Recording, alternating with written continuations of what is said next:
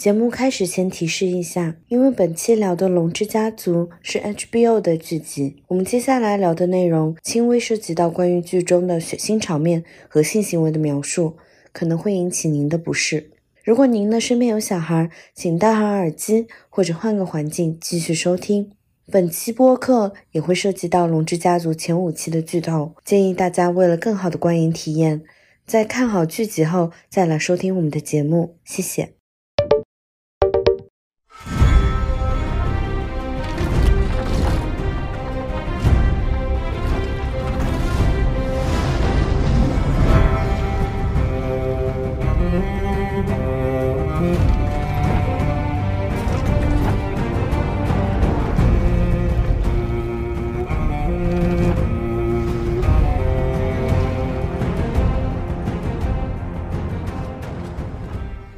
这里是英美剧漫游指南，大家好，我是凯，全游是我的美剧入坑，冰火是我的奇幻第二春。大家好，我是当年差点被红毒蛇爆头吓尿裤子的衣柜，然后我现在也在衣柜军团字幕组做翻译，呃，我在字幕组的署名是。唧唧复唧唧，然后也推荐大家使用衣柜字幕组的衣柜出品必属精品。大家好，我是打算在威斯特罗永居打死都不搬走的质子。那我今天呢，主要是威斯特罗女权师担当。偶尔来英美剧漫游指南客串，然后也偶尔在非常有趣的公众号叫做“我感女性”，然后写一些跟女性主义有关的文章。大家好，我是当年并没有第一时间看全游的 Sarah，之前一口气看了六季，经历了七到八季的摧残之后，还是对龙王充满了信心。大家好，我是陆小鸟，我是一个不承认《权力的游戏》第五季啊，保守一点第六季以后的剧情的一个剧迷。然后我们这档播客和《权力的游戏》是有一定的渊源的，因为我们的第零期播客就是《权力的游戏》完结之后录制的。当时我和黑城堡的鱼比九宝老师一起聊了一下，为什么这个剧的烂尾程度能到这样？曾经流传过多少个可能性的结局是怎么样子的？都在那期节目里和大家介绍了一下。同时，在《权力的游戏》大结局和季中季开播的时候，我们和黑城堡、还有连客、圣狗子等几个自媒体或者是公众号一起组织了剧中的观影的活动。当时。在即刻，我们还开发了一个小插件，现在这个小插件已经不能用了。总之，功能就是有一个小铃铛和一个小视频，一旦你点一下，就会喊一声 shame shame，还蛮有意思的。《龙之家族》这部剧在上个月正式开播，我们仿佛又回到了每周一可以殷殷期盼一整个精彩小时的那个还年轻的日子。就是大家要记住，曾经有八年是那样度过的。在这里也要特别感谢往日的那段时间，包含衣柜字幕组以及等等众多字幕组在那个年代的那个辛勤劳作，一直到现在，他们都还持续的给我们带来最优质的字幕。所以至少我个人在这一个月当中，有点怀揣着好像回到年轻的时候的那样的心情度过。所以在本剧播到目前为止季中的这个节点，我们来跟大家聊一聊《龙之家族》这部剧到目前为止所有的一切相关的衍生的内容、背后的文化意涵以及剧迷们想要吐槽的点。这边就先来介绍一下剧集的一些基本信息。本剧是改编自乔治 ·R·R· 马丁在二零一八年出版的一本《血与火》的这一本呃历史书。那它本身是来自于《权力的游戏》这一套系列书籍的宇宙的一个衍生的一本书籍。书名是来自坦格利安家族的家训《血火同源》，所以大致也是描述了前后近三百年对于龙家的历史。这部《龙之家族》这部剧集选取了其中被称作“血龙狂舞”的这个历史片段，来讲述在龙家最鼎盛的时期所发生的呃家族内斗的那段历史。那从我的角度，在这部剧当中，能够再次看到中世纪背景下奇幻的故事，也可以看到我们熟悉的一些家族，还有比全游更多的龙，以及继承自全游的那个风格之下，HBO 剧集当中关于权力的斗争和暴力，还有限制级的场景。然后也能看到跟全游一样，整个业界最优秀、最一流的服化道、摄影等等一系列的我们能所看到的最棒的小荧幕的作品。那我觉得其实更重要的是，在全游的基础上。这部剧集有了更深层的、值得挖掘的文化内涵和各种各样议题的象征，那也是今天我们觉得可以特别来聊一聊的部分。这一部剧集看到目前为止，你们大家的感觉是怎么样的？我觉得就是这部剧看到目前为止有一种感觉，就是我应该去当个预言家。在剧开播之前，我就说这个剧绝对不会扑，然后我就说隔壁的那个那个叫什么来着？Rings of Power 吗？是那部吗？哦，对，然后我就说那拉踩。我就说那部一定会扑，然后我现在很庆幸自己的预言变得非常正确。然后因为就从 Doctor Who 的时期就疯狂的迷恋马特·史密斯，所以能够在全游里面看到他有那么多精彩的表现，有一种在给迷妹续命的样子。啊，我觉得听他们说话好舒服啊！就是这个剧的台词很讲究。然后还做了很多，比如说像当时那个时期可能会用到的一些常用语，现在不会这么用了。就是词语的变化，他们都做过研究。就这一块是特别让我觉得舒服的。哦，所以不只是英音而已嘛，就是你说它有用到古英语的词汇吗？对，就是比较老的那种词汇，像呃 morning，他们都说 morrow，就这个是以前的说法。哇，这个看字幕一般还是不会注意到这么深的细节。哇哦，嗯，哇，好有趣啊！我很期待这一部，充满了信心，因为这两部并没有那俩编剧，他还是像前几集我们看《权力游戏》的，嗯，一如既往的一个扎实，而且这一季对龙的这个重要性的凸显就更加的完整，因为在《权力游戏》里面对龙的强调并没有在前传里面这么的重要，改的更加符合就是我们当下的一个语境，每一个说的话、做的动作都有他自己。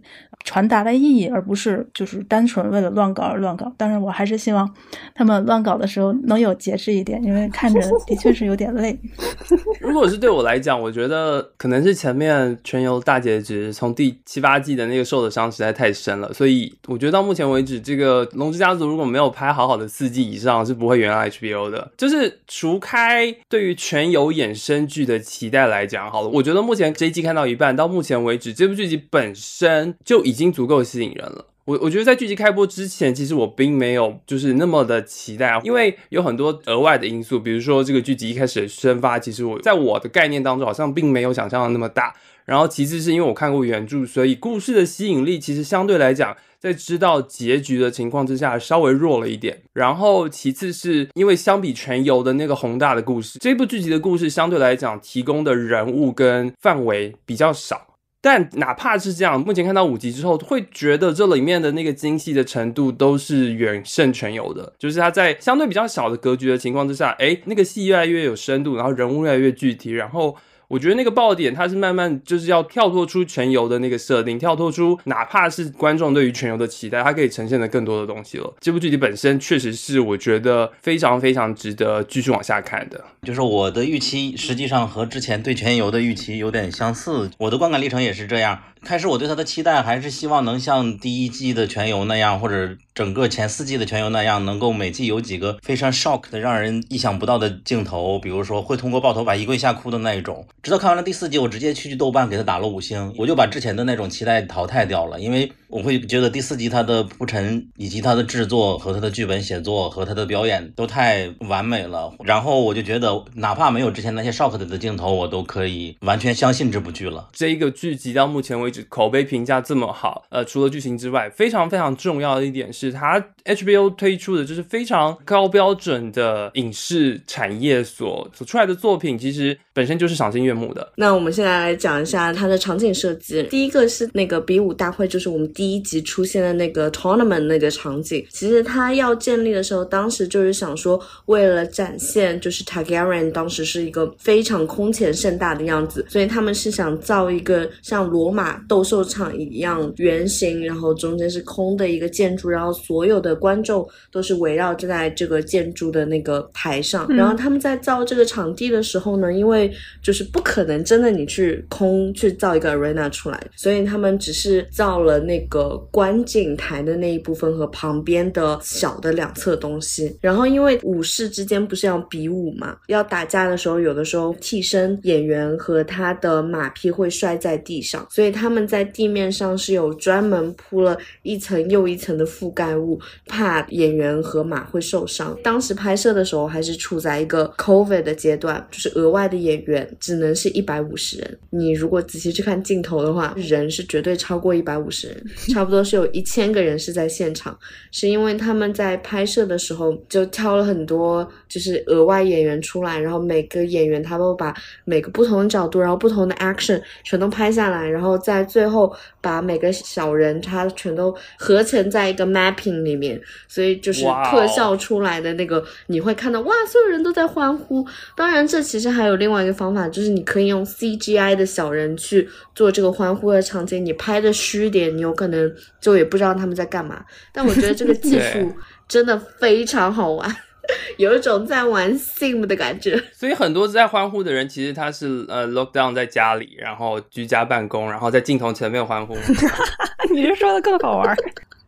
然后第二点，我想讲的是那个龙石桥，就是曼达洛人，他之所以拍出来那么精彩，是因为他是在一个呃 virtual set 里面，它是一个全景的一个屏幕。对啊，嗯，然后我们这次龙之家族是用到现在最先进的这个被称为 Virtual Studio 的，然后它是一共用了两千块 LED 的屏幕，然后是全整个封闭式，然后它上面吊着九十二个动作捕捉的那个摄像机，然后它是汇总到一个引擎里面，那个引擎叫做 Real Engine，就是一个游戏的 engine，它之后那个出来的场景，你会感觉它是流动性非常强的。我觉得就之所以 Virtual Studio 现在就越来越变成一个主流趋势，也是因为如果你用 Virtual Studio 的话，你就可以一边拍，你一边在后面的那个 camera 上就可以直接看它的效果是如何的。对，光源也比较真。对，就是这这点非常重要。然后演员脸上的情绪他也会更加丰富，因为他看到是真实的场景嘛。对，而且同一个场景反复使用的成本就根本是不会增加的。对，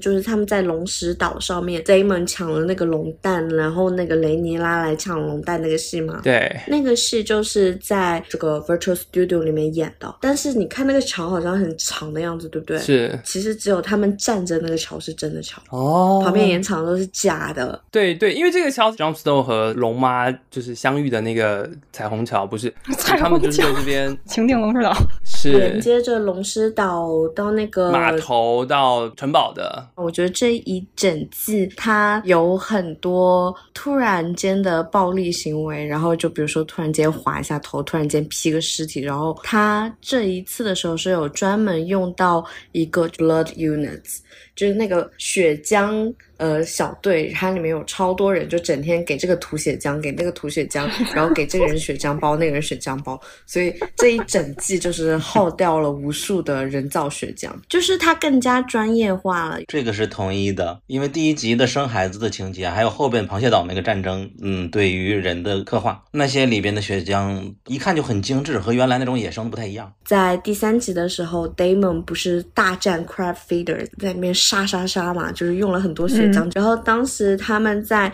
打斗场景的时候，这整一系列就是是非常重要，因为它代表了 Damon 他本人的一个个人成长。你可以看到他是怎样去失败的，然后他是怎样去成功的。然后里面有一个场景是他跑了非常长非常长，我在看的时候就很揪心，他就一直不断的跑，一直不断的去杀，然后最后终于杀到那个洞里面，然后把那个人的半个身体拖出来。其实他们在拍这个场景的时候，是一步一步的把这个景越搭越深，越搭越深。然后他用到了两个拍摄手法，一个是装那个威扬，然后第二个的话，他们用到一个叫做 Maxima 的架子，它防抖，快速的去捕捉人物的动作。然后还有一个 fun fact 就是，呃，为了体现那种沙中百战场那种形象，所以他们一边在拍戏的时候，旁边有几个工作人员是一直不断的要往所有演员身上扑沙，这样显 得好像大家打的很猛烈。但其实那个沙，那个沙其实是旁边工作人员往他们身上扑的，就很好笑。第四个就是雷尼拉乘船回家那个场景，你们知道吗？《权力游戏》里面的所有跟船有关系的戏都是在一条船上拍。哇哦，而且这个场景，Damon 他骑着龙碰了一下，就是雷尼拉坐的那个船，然后就走了，非常像就比如说你走路走到一半，你碰到一个很奇怪人，他 shoulder check 你一下，他就撞你一下，然后他就故意，的。然后就说哦，that's Damon，that's so Damon，就是臭男生遇到感兴趣的女生就会故意去捉弄他。希望世界上少点臭男生，谢谢。就是真的是要赞叹，甚至我觉得是今年我们所能看到就是最高水准的作品。一定是这样，而且之后的三四季都会维持。接下来我们用比较快的时间，我们梳理一下几个主要人物，然后同时也过一下这几个主要人物相关的重点剧情。好了，我觉得首先要聊的是这一季基本上是挑大梁，起承转合很重要的一个人物就是韦塞里斯一世。到目前为止，前半季看完，基本上经历了包含在一个很偶然的情况，他继承了王位。呃，这一季的开头，他呃妻子因为难产而过世，然后他必须要在他的弟弟或女儿当中选择一个继承人，然后他必须要寻找一一个新的妻子，及他跟他的兄弟循环往复的不稳定的关系。然后我觉得最重要的这一季当中，他自己本身心中对于那个传说中王子的预言，以及他和他女儿所许下的承诺，这一系列的过程，其实就展现出来了一个。夹杂在众人当中，希望安抚所有的人，但是又难以自在的这样一个国王的形象，而且身体每况愈下。其实书里面的时候，就是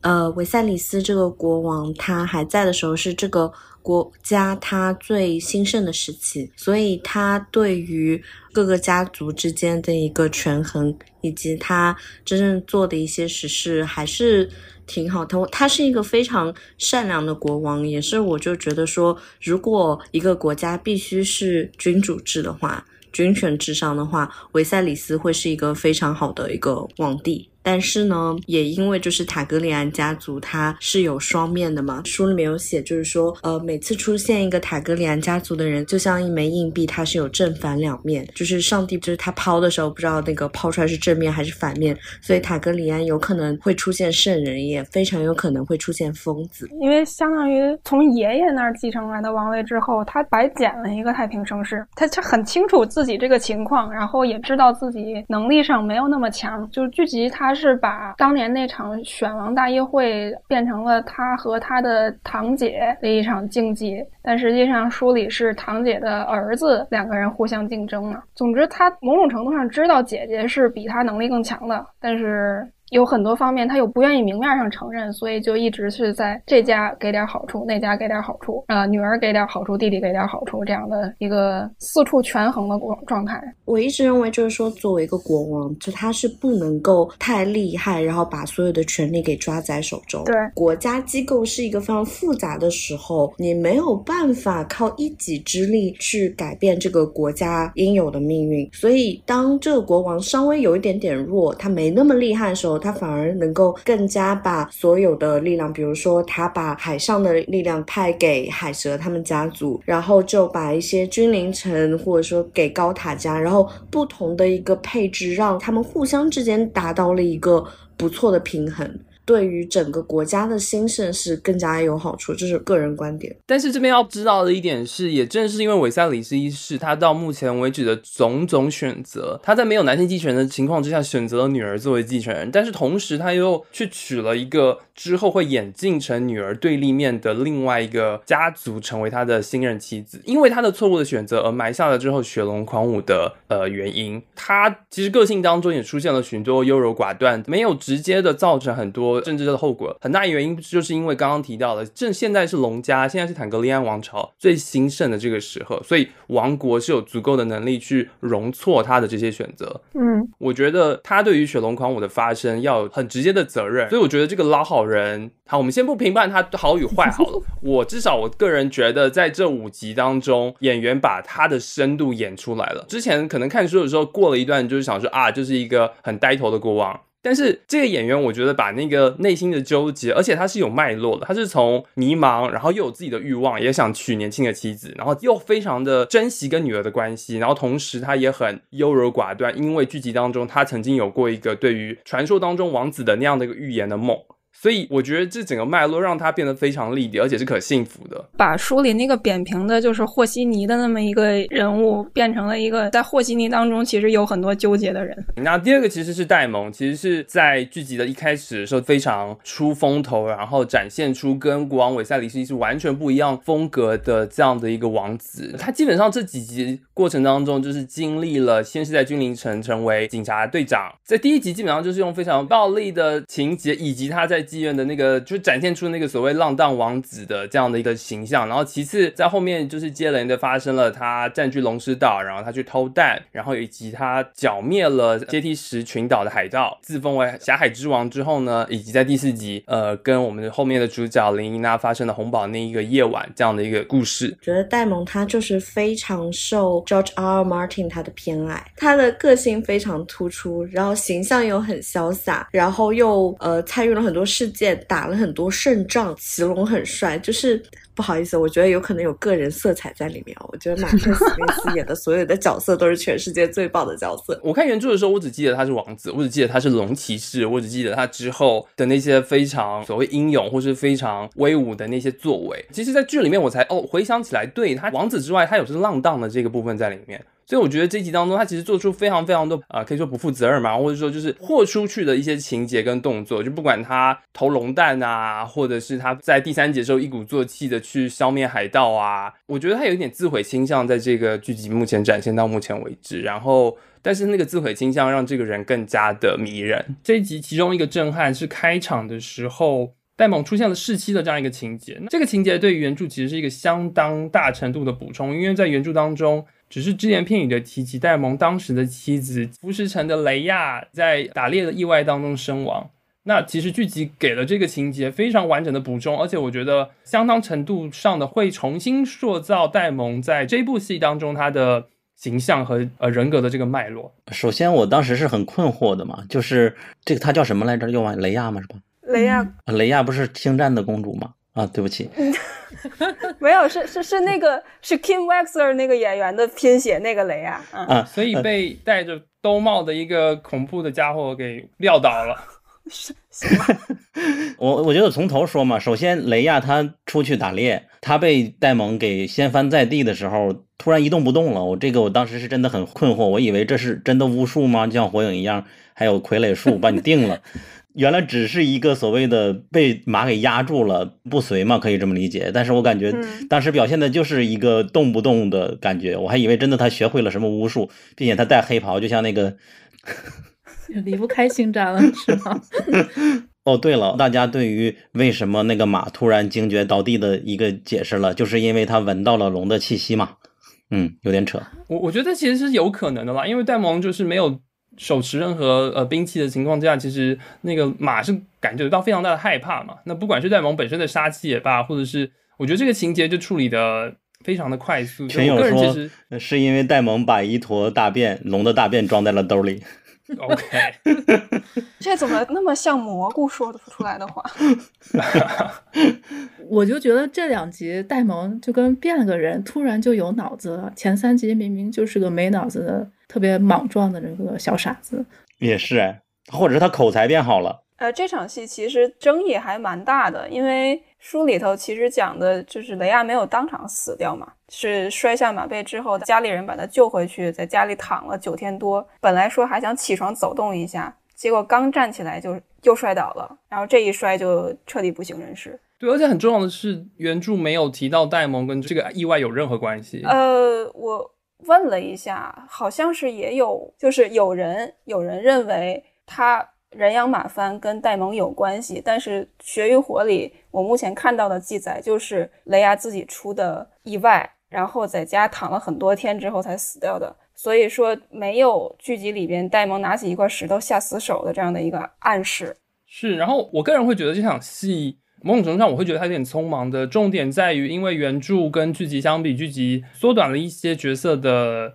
年限，然后把一些事件排得更加密集了。然后，因为戴蒙需要以独身的身份在婚礼上认识我们这场戏出现的海蛇家的女儿，对海蛇家的女儿兰纳尔，所以我会觉得啦，这场戏就是编排的稍微有点赶。然后，我觉得很多观众如果看有点不知道前因后果，然后会。因此就把戴蒙就定性成一个非常，就我个人觉得这场戏至少在剧版里面，戴蒙的角色在这场戏前后会有很大的一个某种程度上的转变吧。因为在可能在之前他并没有那么的善于权谋或是冷血，甚至我觉得看到这里很多人其实也看不太懂他为什么要这样做的目的在哪里。我看豆瓣一些帖子也说，看完这集更加厌恶戴蒙了。之前还觉得他还是蛮酷的，但这次纯是心狠手辣一人嘛。戴蒙在历史上就是在冰火别的书里头给他列为污点。歧视，所以这个事儿争议在于，一部分读者认为戴蒙没有杀妻，另一部分认为他可能干得出来这种事儿，但是不会是用这种方式去完成这么一个过程。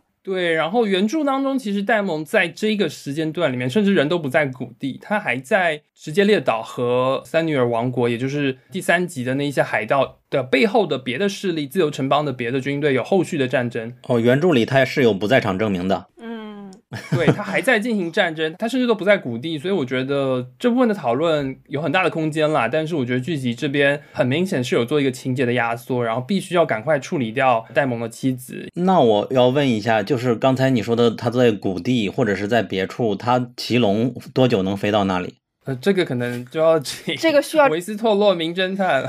实地测验一下。对他有龙的话，应该也可以完成这个杀，对吧？是合理的。我觉得就是跟之前提的一样啊，就是在这个历史的片段当中，其实很多真相也很难知晓了。那接下来就是本期的主角雷尼拉，他在之前短短的五集当中，其实无论是作为一个非常年轻的在《权力的游戏》赛场上的一个竞争者。他快速的成长，并且经历了包含丧母和被列为继承人，以及需要挑选配偶这样的种种的重大的事件之外，他和剧中另外两个角色戴蒙还有克里斯顿科尔，他们之间的那个情愫和关系其实也是相当微妙的。呃，在许多的对手戏当中，以及在第四集那个属于他的夜晚，都给观众留下了非常深刻的印象。那我个人是觉得前五集的青年版的这个米利克尔克这个演员，他的表演其实相当精到的。我觉得将青春期少女的一些心绪，用相当绵密而且扎实的方式，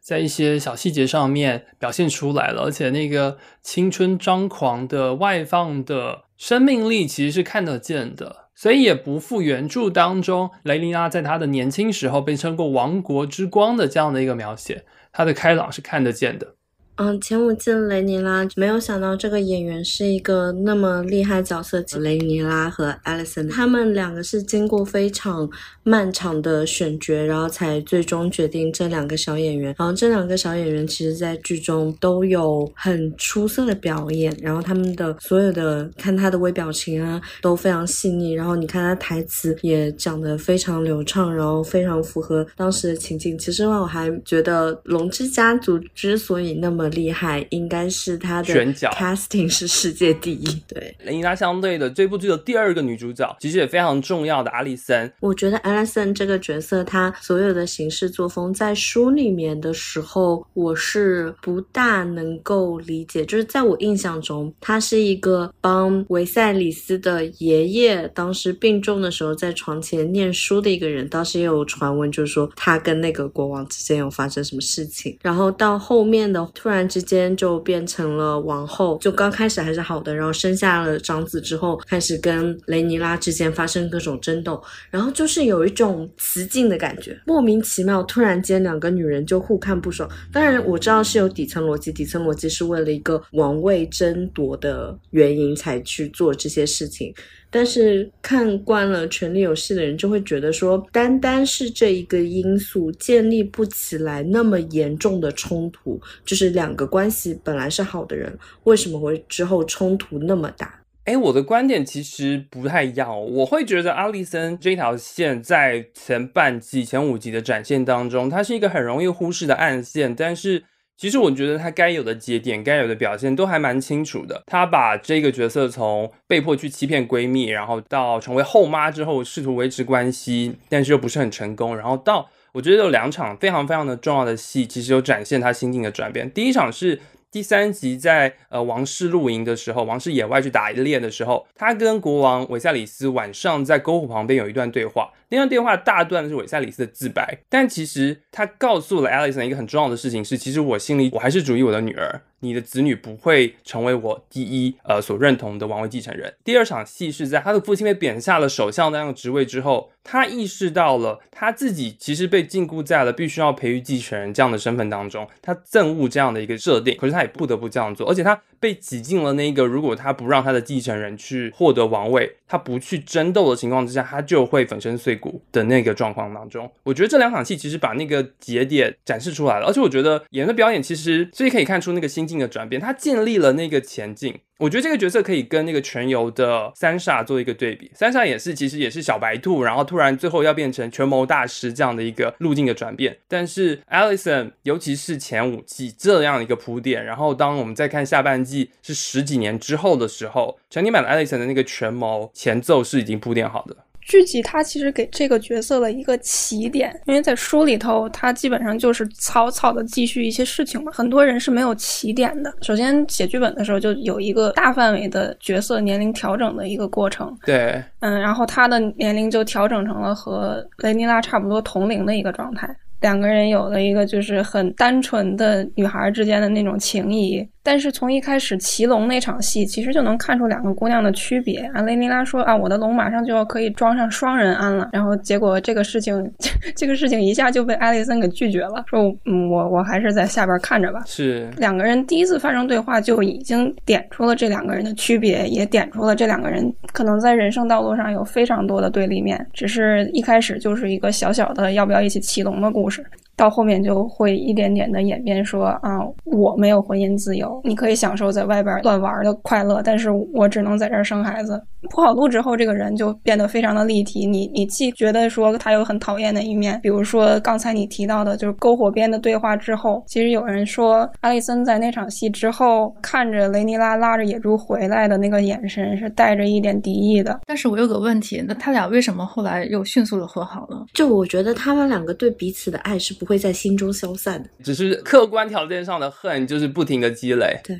对这一段铺垫当中，她从一个闺蜜变后妈，然后后妈变成 OK 潜在的竞争者，但是还没有撕破脸。但我觉得很重要的是，哦，他的父亲被罢黜首相的这一段戏，其实是完全把他推上了对立面，就是真正进入到了那个游戏规则当中，他不再可能就是变成呃和谐的后妈，或者是维持那个闺蜜的关系了。我觉得到后面会是这样，而且我觉得尤其是呃下半季的几场戏，当他们的后代都长大之后，后代所衍生的一些呃之后可能的进一步。的一些纠纷其实是会进一步加剧这个对立的。嗯，几个角色聊完了，我们那个克里斯顿科尔，但其实我觉得他除了帅之外，Yeah. 他。他前四集都一直处在一个很震惊的状态。第五集之后，我我就是觉得他好像不是那么正常的人，有点情感障碍也罢。那这一集其实很直观的就是乔弗里爵士挑衅公主的侍卫，对他的性命就丢了。而且这个也引发很之后很重要，就是克里斯顿科尔他的立场的转变以及他的个性上的很大的一个分歧嘛。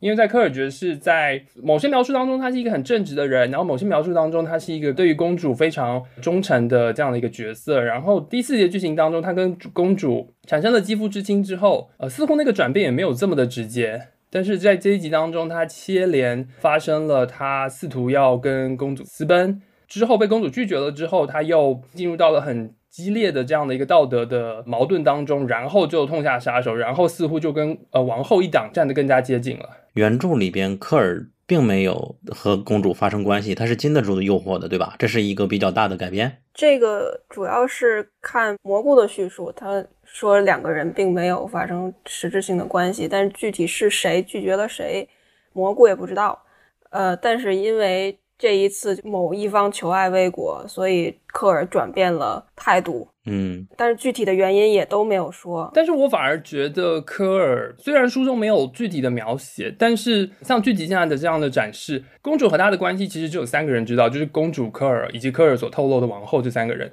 所以我觉得书中即使没有琢磨描写科尔跟公主发生的肌肤之亲，但是科尔的那个非常直接的。立场上的转变，书中有描写科尔在以不知名的原因，在非常短的时间之内，跟公主从关系亲密到反目成仇，然后直接亲近了绿党，就是王后他们那一党。啊，然后电视剧给这个不知名的原因变成了知名的原因，是吧？对，我觉得剧集的描述并没有很明显的去脱离原著对于科尔的记载。就具体到底是谁跟谁求爱，或者是科尔有没有拒绝他？我觉得剧集的这个演绎跟书里面的形象其实是一致的。嗯，但是我反而觉得你们会觉得这个是求爱不得，还是说科尔其实是一个注重所谓的荣誉感，然后更胜于旁人的这样的一个，我觉得可能有点偏执。我说一下我的理解，就是官方 Podcast 里边主创对科尔的描写之所以有这个转变，首先还是以荣耀感为主，受到刺激了嘛。然后他是怎么样这样一个人呢？我的想法是，因为他和别的爵士不一样。实际上，许多维斯特洛的爵士，或者是说我们看到那些知名的爵士，都是自己有家族背景的，而科尔是一个平民出身的人，然后平步青云。所以说，意味着他受到的教育和他整个成长的环境，他都没有经历过这么错综复杂的关系。我是觉得他对世界的理解本身就是有问题的。所以说，一下从成为公主的侍卫，然后又发生了关系，然后又经受了这么多，这是他可能会比较自然的反应。并且每个人都有信仰嘛，他的信仰肯定还是我是一个爵士，我是誓死要守卫的，这是他唯一能够给自己尊严感的东西，然后破坏了啊。至于你说的人格不健全，我倒保留意见吧。早上我不是说克里斯他很天真嘛，但后来我想了一下，应该说是就坦格利安这家人都不怎么正常，然后他们家旁边的所有的家族脑子也多少有点问题，就造成了科尔这么一个很正常的人，在这个剧里看起来非常的傻，就是有点幼稚。但其实他是一个，就跟小鸟和那个衣柜刚才说，他是一个平民唯一的一个很珍贵的机会，才变成了这么一个。呃，爵士嘛，所以他是有那种骑士精神的，他心里的这种道德准则是就一直在那里。他失掉了这个被公主诱惑之后，他他心里其实还是有很大的一个愧疚，但是呢，他以为公主让他当奸夫，这个翻译我觉得实在是太好笑了，就是他。心里所有的道德准则全部都崩塌了，而且身边人还跟他说：“呃，你要帮公主保守这个秘密，那这样吧，对我们双方都好。”嗯，直接就崩溃了，最后把那个谁给砍死了。对，而且这个甚至可以理解成两个不同文明的人之间的就跨度。他是一个完全相信忠贞、忠诚以及骑士精神那一套的人，而乔弗里那一方，他是以为。大家都懂的，你是公主的情人，我是我这边的情人，大家都懂的。他用这一套话来跟他说的话，这是完全是一个鸡同鸭价值观完全不在同一个维度的人。然后就这种冲突对他来说，他要反应好几层的，他根本都想不到世界上还有你们这样的人的，所以说他会有这样的剧烈的冲突。对别的人来说，失就失掉了这个道德，他们还是能获得权利，但是对他来说。如果没有了骑士精神的话，可能整个人就完完蛋了。你们城里套路深，我根本都跟不上。所以你们会认为公主治愈科尔是真的有存在情愫吗？还是依旧是那个？OK OK。我我加一个，也是他们官方播客采访这个男演员的时候说，他觉得有一场戏删的比较可惜，是他在就职的时候，那个白袍子是公主给他披上的，所以这就成了一个和那场激情戏就成了一个对照。说我既可以给你披上袍子，我也可以给给你摘下来，只是说这个摘下来的方式不是他想想得到的方式。所以在那场戏，两个人在屋里，雷尼拉摘下那件白袍子的时候，他有一个多余的动作，就是把白袍子拿过来，我稍微叠一叠放在椅子上，但是他的盔甲全部都是放在地上的，就没有去过度在意这个盔甲干净不干净，但他非常在意这个袍子干净不干净。包括这一集自尊心受挫之后，也提到了说你是你玷污了我的白袍。没错，我不是很懂为什么你们这么共情一个男人。我们性转一下，科尔其实是个侍女，雷尼拉他是个王子。有一天呢，雷尼拉王子兴致大发。他看到科尔侍女在那边很美貌、很温婉的样子，于是跟他来了一发。但是来这一发之后呢，科尔侍女就要求，就是说，王子殿下，你已经夺走我的第一次，你一定要跟我去私奔，你要抛弃七国之主之名，你要跟我一起走。大家觉得这个逻辑是通顺的吗？你会不会觉得这个叫科尔的侍女是个疯子？姐妹们看这集的时候，她告诉了我们一点：永远。都不要轻视一个男人对自己性能力的自满和对所谓面子荣誉的维护。科尔是怎么觉得他的第一次发挥就这么厉害，能让雷尼拉放弃七国之主的王位，跟他去一个小地方当雇佣骑士的黄脸婆？他脑子里面是装着男则男训吗？书里也有这段啊。据称，公主对科尔的回应是。你既然那么容易打破骑士的誓言，我怎么能保证你能够不打破婚姻的誓言？剧中是没有这个情节的，对吧？没有这句话。对，剧中改没有出现这句台词，但是在原著当中，这句话我觉得至少从公主的角度，很直观的呈现了他们之间的矛盾吧。嗯，我觉得第五集已经铺垫的很好了，他就是一步一步的受挫嘛。第一步，他还是天真的以为我们是有感情的，你对我也是有的，甚至可以有的。我也看到你很苦痛了，完全在自己的想象里嘛。公主厌倦了世俗的纷争，可以跟我归隐田园的。然后后来发现不是这样子，你只是想让我作为你的 whore。接下来，然后又到了王后把他叫去，进一步的拷问他的灵魂。因为对于一个特别简单的、经过复杂社会的人来说，他能找到一个信仰就已经很不容易了。对于他来说，就认可自己是一个骑士，我是光宗耀祖的，我是很有尊严的。一旦被冲破了，他什么都可以做，因为他已经没有可以信信仰的东西了，就是这样一步步的瓦解了。但是说，哎，你们一直在为科尔辩护，他的道德受到了践踏。但是某种程度上，我会觉得其实他有点像是进入权力游戏丛林的小白兔，他自己搞不懂游戏规则也罢，然后他甚至连跟公主之间也没有，并没有真正的爱恋。如果是只是因为他的道德受到了瑕疵，所以就希望跟公主远走他乡，然后去维护他的道德，那其实那本身也是一个很，至少在我看来也是，同时也是一个很荒谬的行为，就是不是为了真的跟公主想要厮守，而是为了维护他的。作为骑士的道德，对他想挽留的是自己的面子，在船上也就是这么说的。对啊，是的，你说这是没有问题的，这肯定是他的问题，他没想明白。包括他对公主有多少真爱呢？他肯定是喜欢的，但是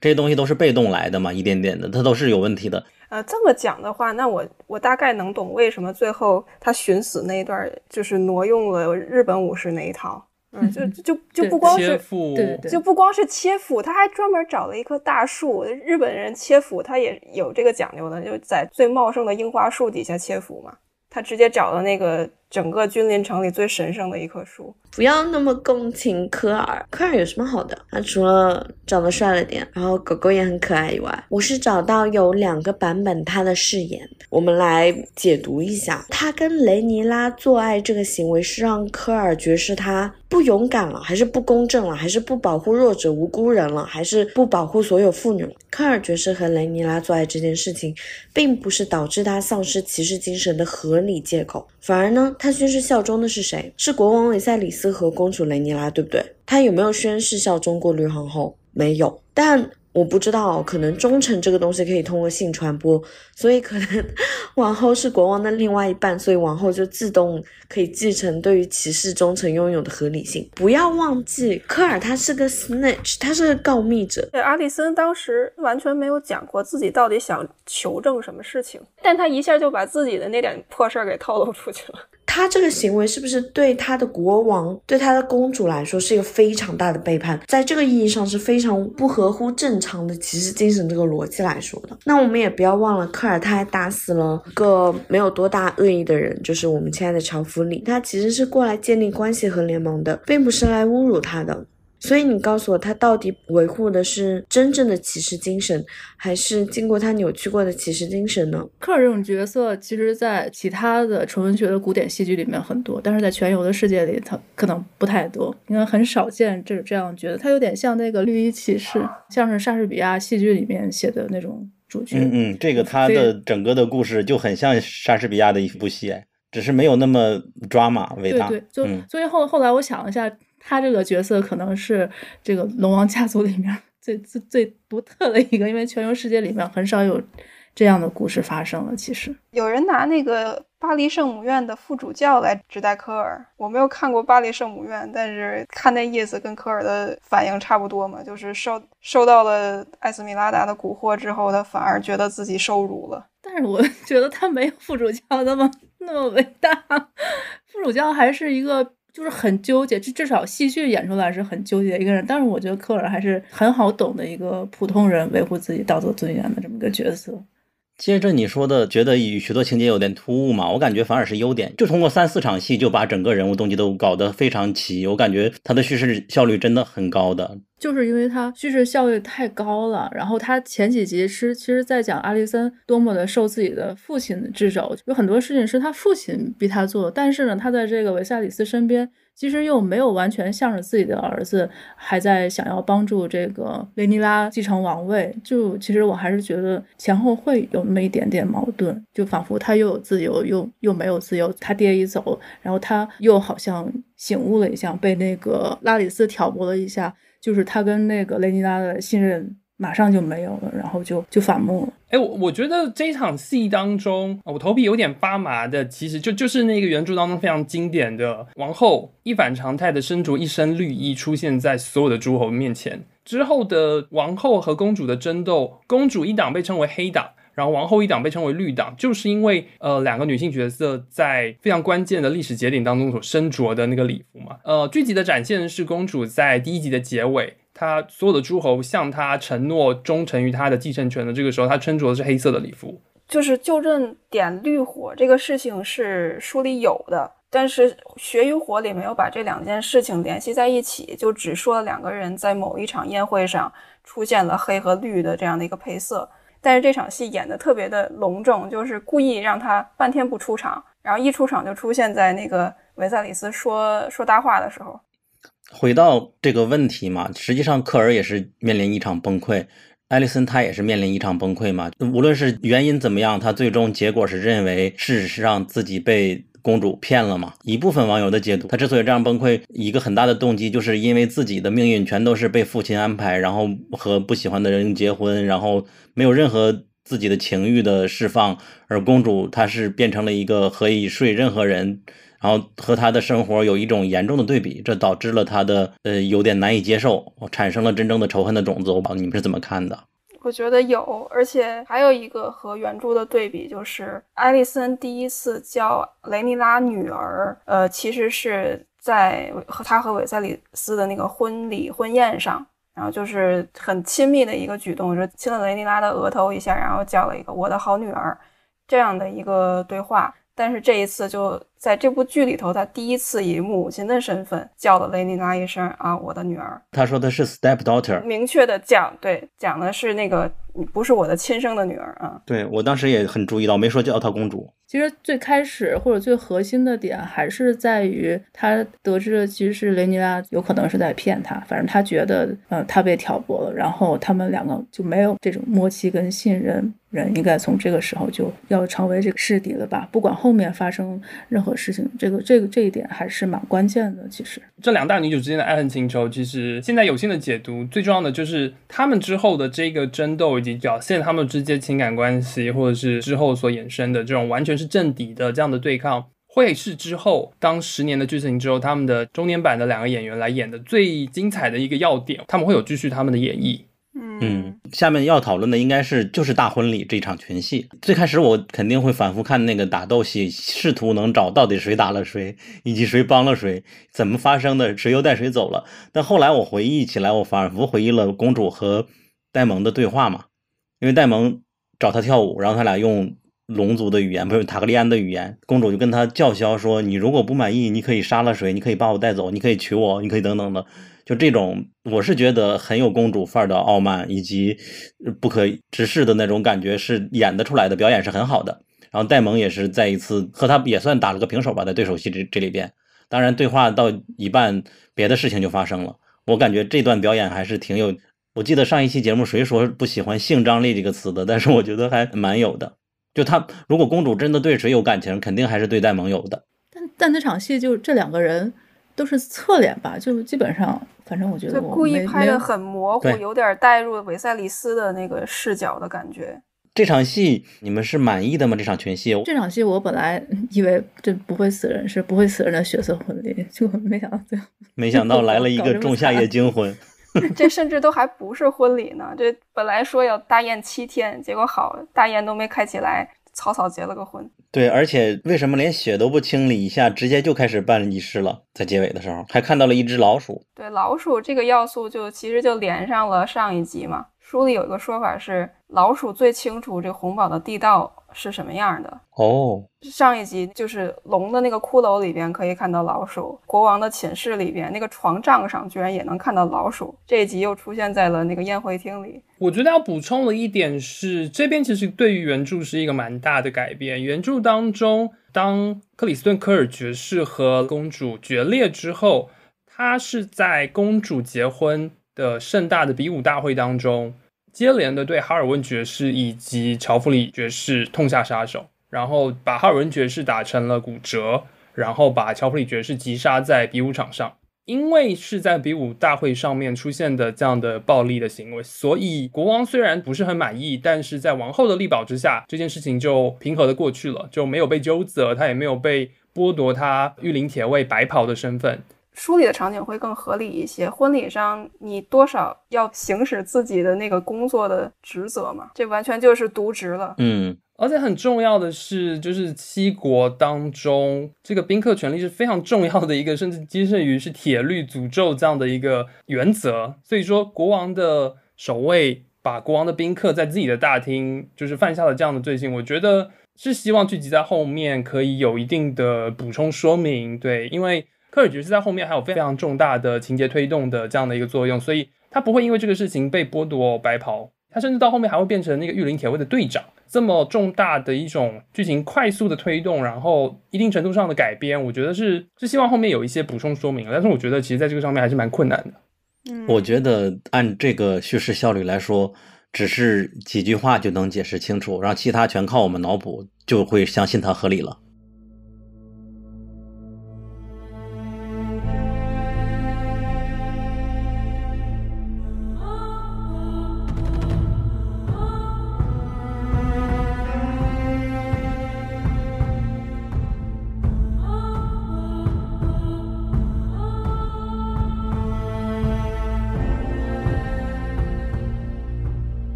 我们的微博、微信公众号和小红书都叫英美剧漫游指南。微博和小红书会发布新鲜的英美剧资讯和新剧观感，微信公众号则只会推荐我们认为非常好看的剧。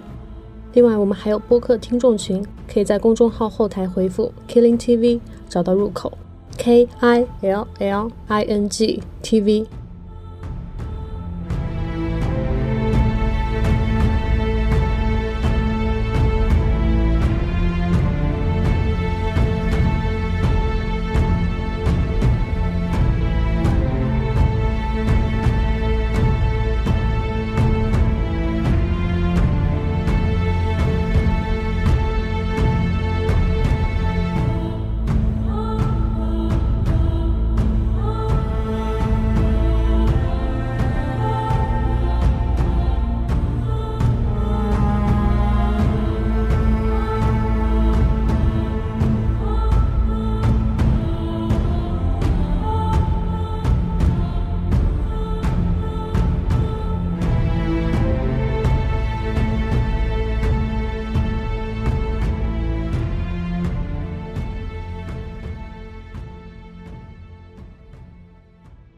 我们具体来聊一下，就是目前为止会出现的几个家族，因为呃有一些在全游当中出现过，但有一些其实是新出现的面孔。那就先来聊一下龙家坦格利安家族好了。坦格利安家族其实在全游的宇宙当中，应该就是非常熟悉，那就是天选之子，然后御龙者，然后呃七大王国的呃征服者的这样一个家族。那其实刚刚有提到，就是目前的剧集是在。所谓伊根征服这个事件发生的一百年之后，就是龙家在维斯特洛，他的统治可以说是最稳固、王朝最鼎盛的那一段时间。这一段故事当中，其实我觉得最主要就是我们会看到非常非常多的龙骑士，因为他最鼎盛的年代就是他龙最多的年代。那坦格利安家族在这里面其实有一个很特殊的设定，就是他有真龙血脉，有坦格利安家族血脉的人掌握了可以驯服龙的这样的一个神秘的设定。或者是说，换句话说，就是龙可以允许这种人来骑它。这部剧集当中，龙作为权力争斗的一方，会是一个非常重要的一个武器，也是一个很重要的象征物。之后，龙和龙之间的对决，会是整个故事进入高潮阶段的时候非常有看点的一个部分。OK，好，那接下来其实就是要到了海蛇家，也就是瓦列利安家族。那在全游的年代，他们已经呃泯然众人，成为一个甚至在剧集当中都不会出场的封建小领主。但是在这个剧集的目前的阶段，他们是呃龙家最重要的盟友，也是拥有白色头发的这样的一个可以说是呃天龙人。然后他们有非常庞大的海上的力量，对，然后他们的旗帜是海马。其实海蛇家跟那个 Targaryen 家就是关系其实一直是很复杂。为什么国王会娶 Alicent 而不娶海蛇的女儿这件事情，其实很大程度上是来自于上一任国王对海蛇家他们是有着一份警惕之心的，因为当时海蛇的威慑力太大了，权衡一下，选择另外一个能够跟海蛇稍微有点对抗能力的高塔家去进行一个联姻。对，因为原著当中他们的家族非常富有，而且他们拥有的是非常强大的海军。因为他已经娶了龙家的公主雷尼斯，所以他已经拥有了一部分龙家的血脉，所以他的后代可以骑龙，好可怕！如果之后每一个海蛇家的后代又有海军又可以骑龙，就是可以很大程度上去颠覆龙家的地位。这就是为什么我最喜欢的龙是海燕这条龙，因为海燕这条龙它证明了不是姓氏是塔格里安也可以去骑。对，就是 Jon Snow 也可以骑。对，海蛇克里斯这个人，虽然他们家族一直都是以航海为强项嘛，但是。直到他这一代才真的富起来。这个人就是相当于是一个航海天才，非常年轻的时候就去过了很多呃维斯特洛大陆或者厄索斯大陆人没有去过的地方。几次出海当中也积累成了巨富，就可想而知，这个人他倚仗着自己赚的那些钱和家族引以为傲的这个航海技能，实际上是一个非常，你甚至可以说他是自负的一个人。他是一个非常强势、非常自负，而且有这个本钱去自负的人。就说某种程度上认为，呃，天命所致，其实。也是非常理所当然的，嗯，就是参与到了那个更高的权力的争夺当中，所以我也完全可以理解，当他听说没有要娶自己的女儿，而是要去娶一个头发颜色是不是白色的一般人的时候，我可以理解，就是他的那个愤怒的。第五集的剧情出现了他的两个成年的子女，分别是兰尼诺和兰纳尔。兰纳尔其实，在之前的剧集就出现过。当时第二集的时候，我夏里斯一度是考虑要将她娶为他的第二任妻子嘛，因为想要结合两大强大的家族。但是因为那个时候他的那个年纪非常小，他们还在一起散步过。对，应该一起散步过。那个时候那个年龄差好像有点难以想象，不堪入目。那不能叫年轻了，应该都算是幼儿园版本了，都年幼版吧。对，对，他就背诵了父母给他的一段话，说如果我嫁给你会如何如何。对，所以这一段其实我觉得那个时候很重要，就是凸显王室婚姻啊，然后权谋的那种荒谬性吧。但是在这一集演过了，应该是三年还是四年的时间，他长大成人之后，他就很快的就马上就进入到了可以说是进入社交圈也罢，或者进入到了权谋的这样的一个环境当中。然后这场戏的重点是他的哥哥兰。尼诺，兰尼诺在之前，呃，海蛇在时间列岛的那场战争当中，他其实有骑着海燕有出现过。然后简短的那个片面之后，现在就来到了他跟我们的那个雷尼娜公主将要举办婚礼。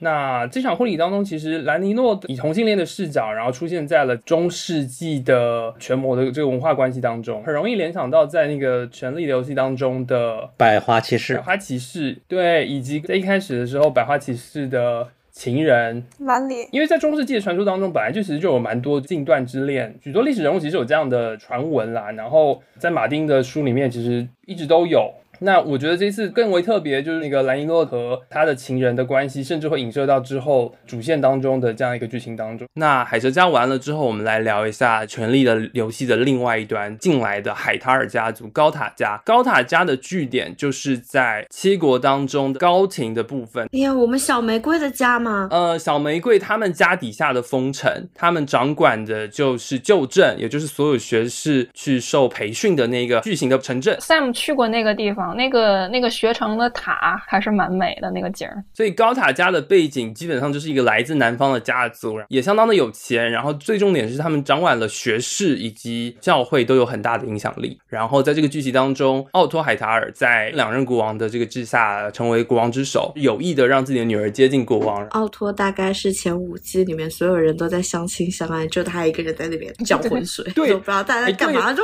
看到他就好烦哦。为什么他女儿那么可爱，他这个人反成这样？没有人给他好眼色哎，然后他没有跟任何人有就是开开心心的对手戏，演员好惨。反反正就是书里的描绘，就是他相当于是连任两任首相嘛，就是连任这个事儿让他也是非常的招人讨厌，大家不太待见他也很合理。再加上在家里的地位嘛，就是次子。第三集出现了他大哥，就是在那儿欠招，他也不敢说什么。他自己不是高塔家的嫡子，所以他没有继承权，他所以他才会来当国王之首，就入世嘛，等于说就是要次子要额外寻找出入。所以我觉得这还蛮特别的。他甚至不是七大王国的七个大封建主之一哦，他是一个次一级的小封建主底下的次子。我觉得这种次子的心态，在权力游戏的这样的一个场域当中，也是蛮微妙的。好，那接下来到 Strong 家，Strong 家的那个目前的家长莱昂诺，莱昂诺，对，就是一个国王总是非常忧虑的时候，最需要明灯的情况之下，出来给他最好意见的这样的一个人。然后他在第五季的时候就顶替奥托，成为了新任的国王之首。在婚礼当中，其实 OK 正式登场，莱昂诺的两位儿子哈尔温斯壮和拉里斯斯壮。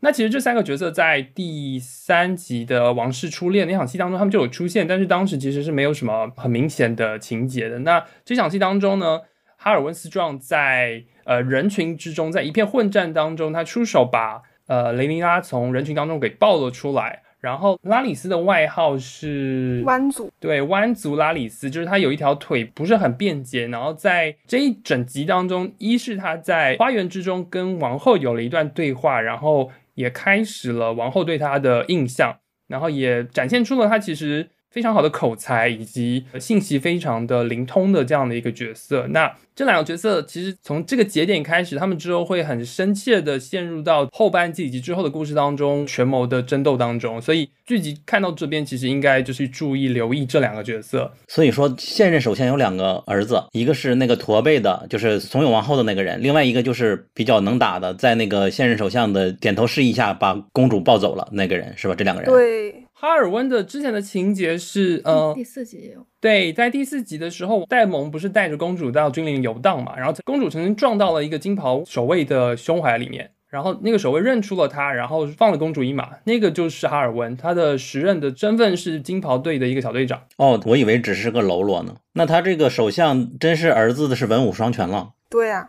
那接下来就来三分钟简短的维斯特洛历史小教室。在我们讨论《权力的游戏》这部剧集，以及讨论现在热播它的前传《龙之家族》的之前，其实，在原著描述另外三个非常重要的关于坦格里安家族龙家的一个历史，在之前所发生的重要的时间节点。那第一个最重要的就是伊根征服剧集，以及许许多多的故事的篇章当中都描述过。伊根征服对于七大王国来说是一个呃前无古人后无来者的一个非常具有开创性的一个事情。来自东方大陆一个已经消失的高等文明瓦雷利亚，他们残存的流亡者坦格利安家族，通过伊根和他的两个妻子，同时也是妹妹，他们骑着三条龙以及他们的军队，搭配着瓦雷利安家的海军，他们攻进了七国，并从君临这个地方登陆，并横扫寰宇。将七国当中的总共六国所攻下，臣服了包含风暴地、河间地、谷地、西境、河湾地以及北境。那在这个时间节点当中，剧集发展到现在，多恩这块土地尚未纳入七国的统领。那在一根征服之后呢？坦格利安家则大致上维持了归于维斯特洛全境的这样的一个封建统治。那第二个重要的时间节点就是梅葛的残酷统治。在伊根征服之后呢，他的王位辗转，但是后来呢，被梅葛这样的一个暴君所篡位。梅葛屠戮亲族，并且强娶自己的侄女，但他的残酷统治却受到了包含各地的诸侯、教会，甚至龙家自己的许多势力的反抗。那在剧集当中呢，我们现在知道红堡当中许许多多的地道，这个地道也是梅葛在他所处的年代，为了去偷听。其他贵族的秘密消息，所以才下令让工匠建造的。但梅葛在建造这些工匠完成之后呢，残忍的屠杀了所有知道秘密的工匠，所以导致这些密道现在只有极少数人才知道。所以梅葛也作为一个非常恐怖的暴君的形象，在七国的各种流言当中，包含《权力的游戏》当中，以及包含本次剧集，大家在描述戴蒙如果当上国王会发生什么样的事情，大家也都恐惧说。那会是梅葛在世。第三个重要的历史人物就是仁瑞王杰赫里斯。当他们发起了拨乱反正的这样的一个战役，然后打败了梅葛，在梅葛死后继承了他的王位，成为了第四任坦格里安家族的国王。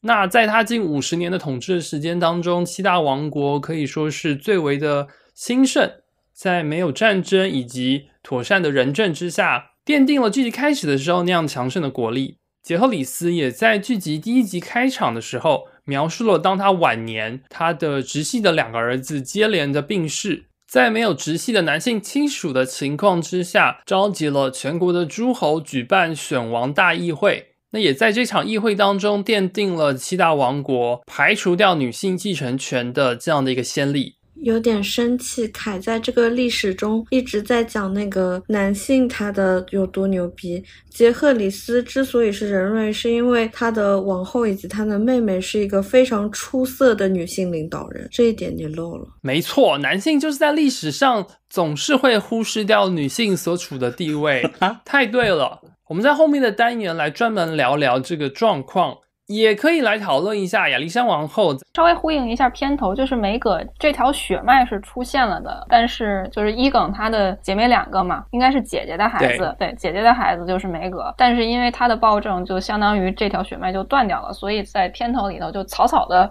出现了这样的一条血脉之后，就再也没有后续。是，只是说因为他的影响力非常的深，所以剧集里面也是三番五次提到这个人，这个名字应该也会经常的出现，就是他的阴魂不散的。嗯，我们聊一下龙之家族全游以及原著的一些概念上的联系。龙家这个剧，它用了一个非常直接的视觉符号去把两部剧串联在了一起，就是瓦莱利亚钢匕首。呃，实际上瓦钢匕首以及继承者预言，就是刻在瓦钢匕首上这样一个设定，都是小说中没有出现过的，剧集原创的。对。就像我刚才说的，是一个视觉化的体现。然后个人来讲，能在这部剧里头听到就是《冰与火》的预言，还是很高兴的。我们现在提到的是全游当中第一季拿来刺杀布兰的匕首，对，以及最后一季艾亚拿来刺杀夜王的那个匕首，对。然后他在呃龙之家族当中变成了龙家的传家之宝，以及预言当中的圣物，嗯，就故意圆回来啊。对他，我觉得有点扯哎。我看到这场戏的时候，我想要吐槽。之前也有人说过，说就这个匕首以及这个继承者的传言，这个传承的方式就很不靠谱。就万一真的断代了呢，这个秘密可能就接不上了。就还是很有那种想给第七季、第八季就是找点面子的感觉。龙之家族跟原著其实也做了一些相关的修改嘛，主要角色的年龄以及有一些事件发生的年份做了相应的压缩和修改。但我觉得这些的修改到目前为止，剧迷书迷看起来都是相当的可以接受，甚至有一些觉得是改的很精妙。因为我觉得很重要一点是，马丁其实在剧集当中是身为顾问，可以说审查或者是知晓了这些相关的修改。尤其是最重要的就是把雷尼拉和阿丽森改成了一对闺蜜。他们的原著当中，阿丽森比雷尼娜要年长十岁，就原来是阿姨和小妹妹的关系，现在变成了姐妹的关系。大体上，我觉得他把最主要的戏剧冲突推出来了。最近几天，万网不是都是有传，就那个 Austin 他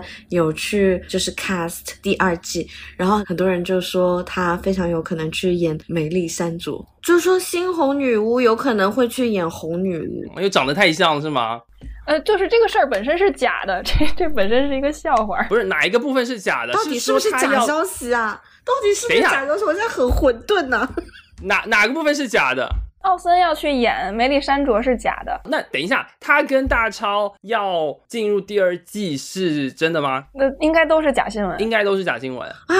真的假的？啊！警报解除，警报解除。幸好他们没有来，不然真的我反正我不是很看好这个传言。其实就是因为有人想了一个就是绯红女巫演红女巫的这么一个笑话，然后就演变成了奥森要演红女巫的这么一个洋葱新闻。哎，笑死！竟然都信了，而且 totally make sense，你知道吗？听到一个疑惑，说那个抢龙蛋这个事情是假的，是不是有改编？但是还是有一个夺龙蛋的一个故事。呃，有。呃，书里的这个书的所谓的作者认为偷龙蛋是真的，然后小梅怀孕也是真的，就是他是戴蒙真的想去说让自己的私生子能有一个相对正统的地位，但是在剧集里就是龙蛋这个事儿保留了，但是情妇怀孕呃变成了一个他的就是跟哥哥逗闷子，然后斗气的这么一个谎言，甚至他。都没有跟小梅去对这个口径，小梅一听说啊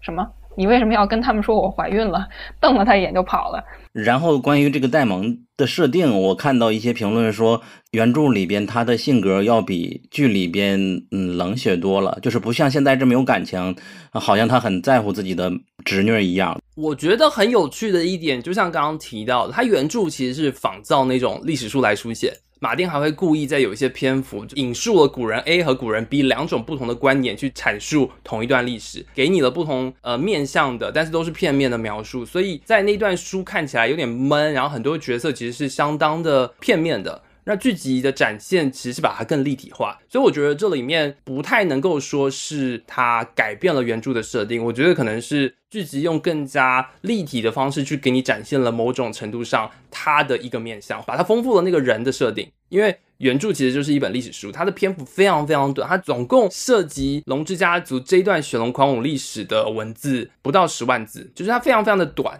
就像历史书一样，那个惜字如金，然后没有那么多具体的细节描写，也没有那么多具体这个事情有没有发生，或者这个事情是怎么发生的，很多点其实都没有提到。所以我觉得剧集跟书对比看很好看的是这个地方。个人私心是建议。节目听完你觉得还讲的还不错，还蛮有兴趣的，你就是去看书吧，不要怕被剧透，因为就很短，一个下午就看完，而且看完之后其实也可以一起加入到这种 啊是这样子啊的这种很精妙的讨论当中。就是你们还记得他是怎么死的吗？戴蒙死是为了跟去打斗，那为什么他跟那个 去打斗呢？因为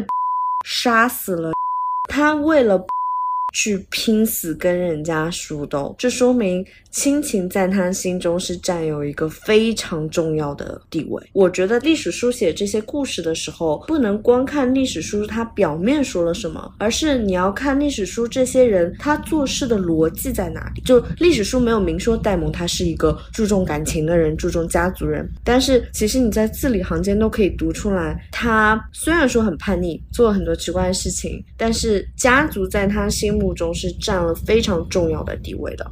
好，那下一个部分我们来聊一下，就是《雪龙狂舞》这一段中世纪的内战的历史，影射了很多很具体的现实当中发生的英国的历史嘛。在某一次的 Comic Con 上，我们亲爱的永远会万寿如江的 George R. Martin，然后他是这么说：他说他写文章的时候是常常被历史带来灵感，然后他会从这些历史里面抽取一些 elements，把它写成书。House of Dragon 呢，它其实是来自于比较早。先有一段叫做 anarchy 的一个历史，我不知道 anarchy 它那个翻译成什么，但是 anarchy 如果它作为一个词的话，它翻译出来应该是叫无政府状态这个样子。它发生在一一三五年到一一五三年之间，然后这整个跨度大概二十年左右的战争，它导致了整个国家法律和秩序的一个崩溃。然后它最大的冲突呢，就是它的一个继承危机。亨利一世的国王呢，他有唯一的一个继合法继承人，他是个儿子，叫做威廉。然后他在一二零年的时候，就因为在沉船事件中就去世了。于是呢，亨利就想让他的女儿 Matilda 去当女王。当亨利在一三五年死掉之后呢，他的侄子叫做一个 Stephen 的人，他也想当国王。所以这个 Matilda 和这个 Stephen 之间就发展了长达一个二十年的一个战争，也是跟那个小说很像，就在头几年的时候没有什么决定性的胜利，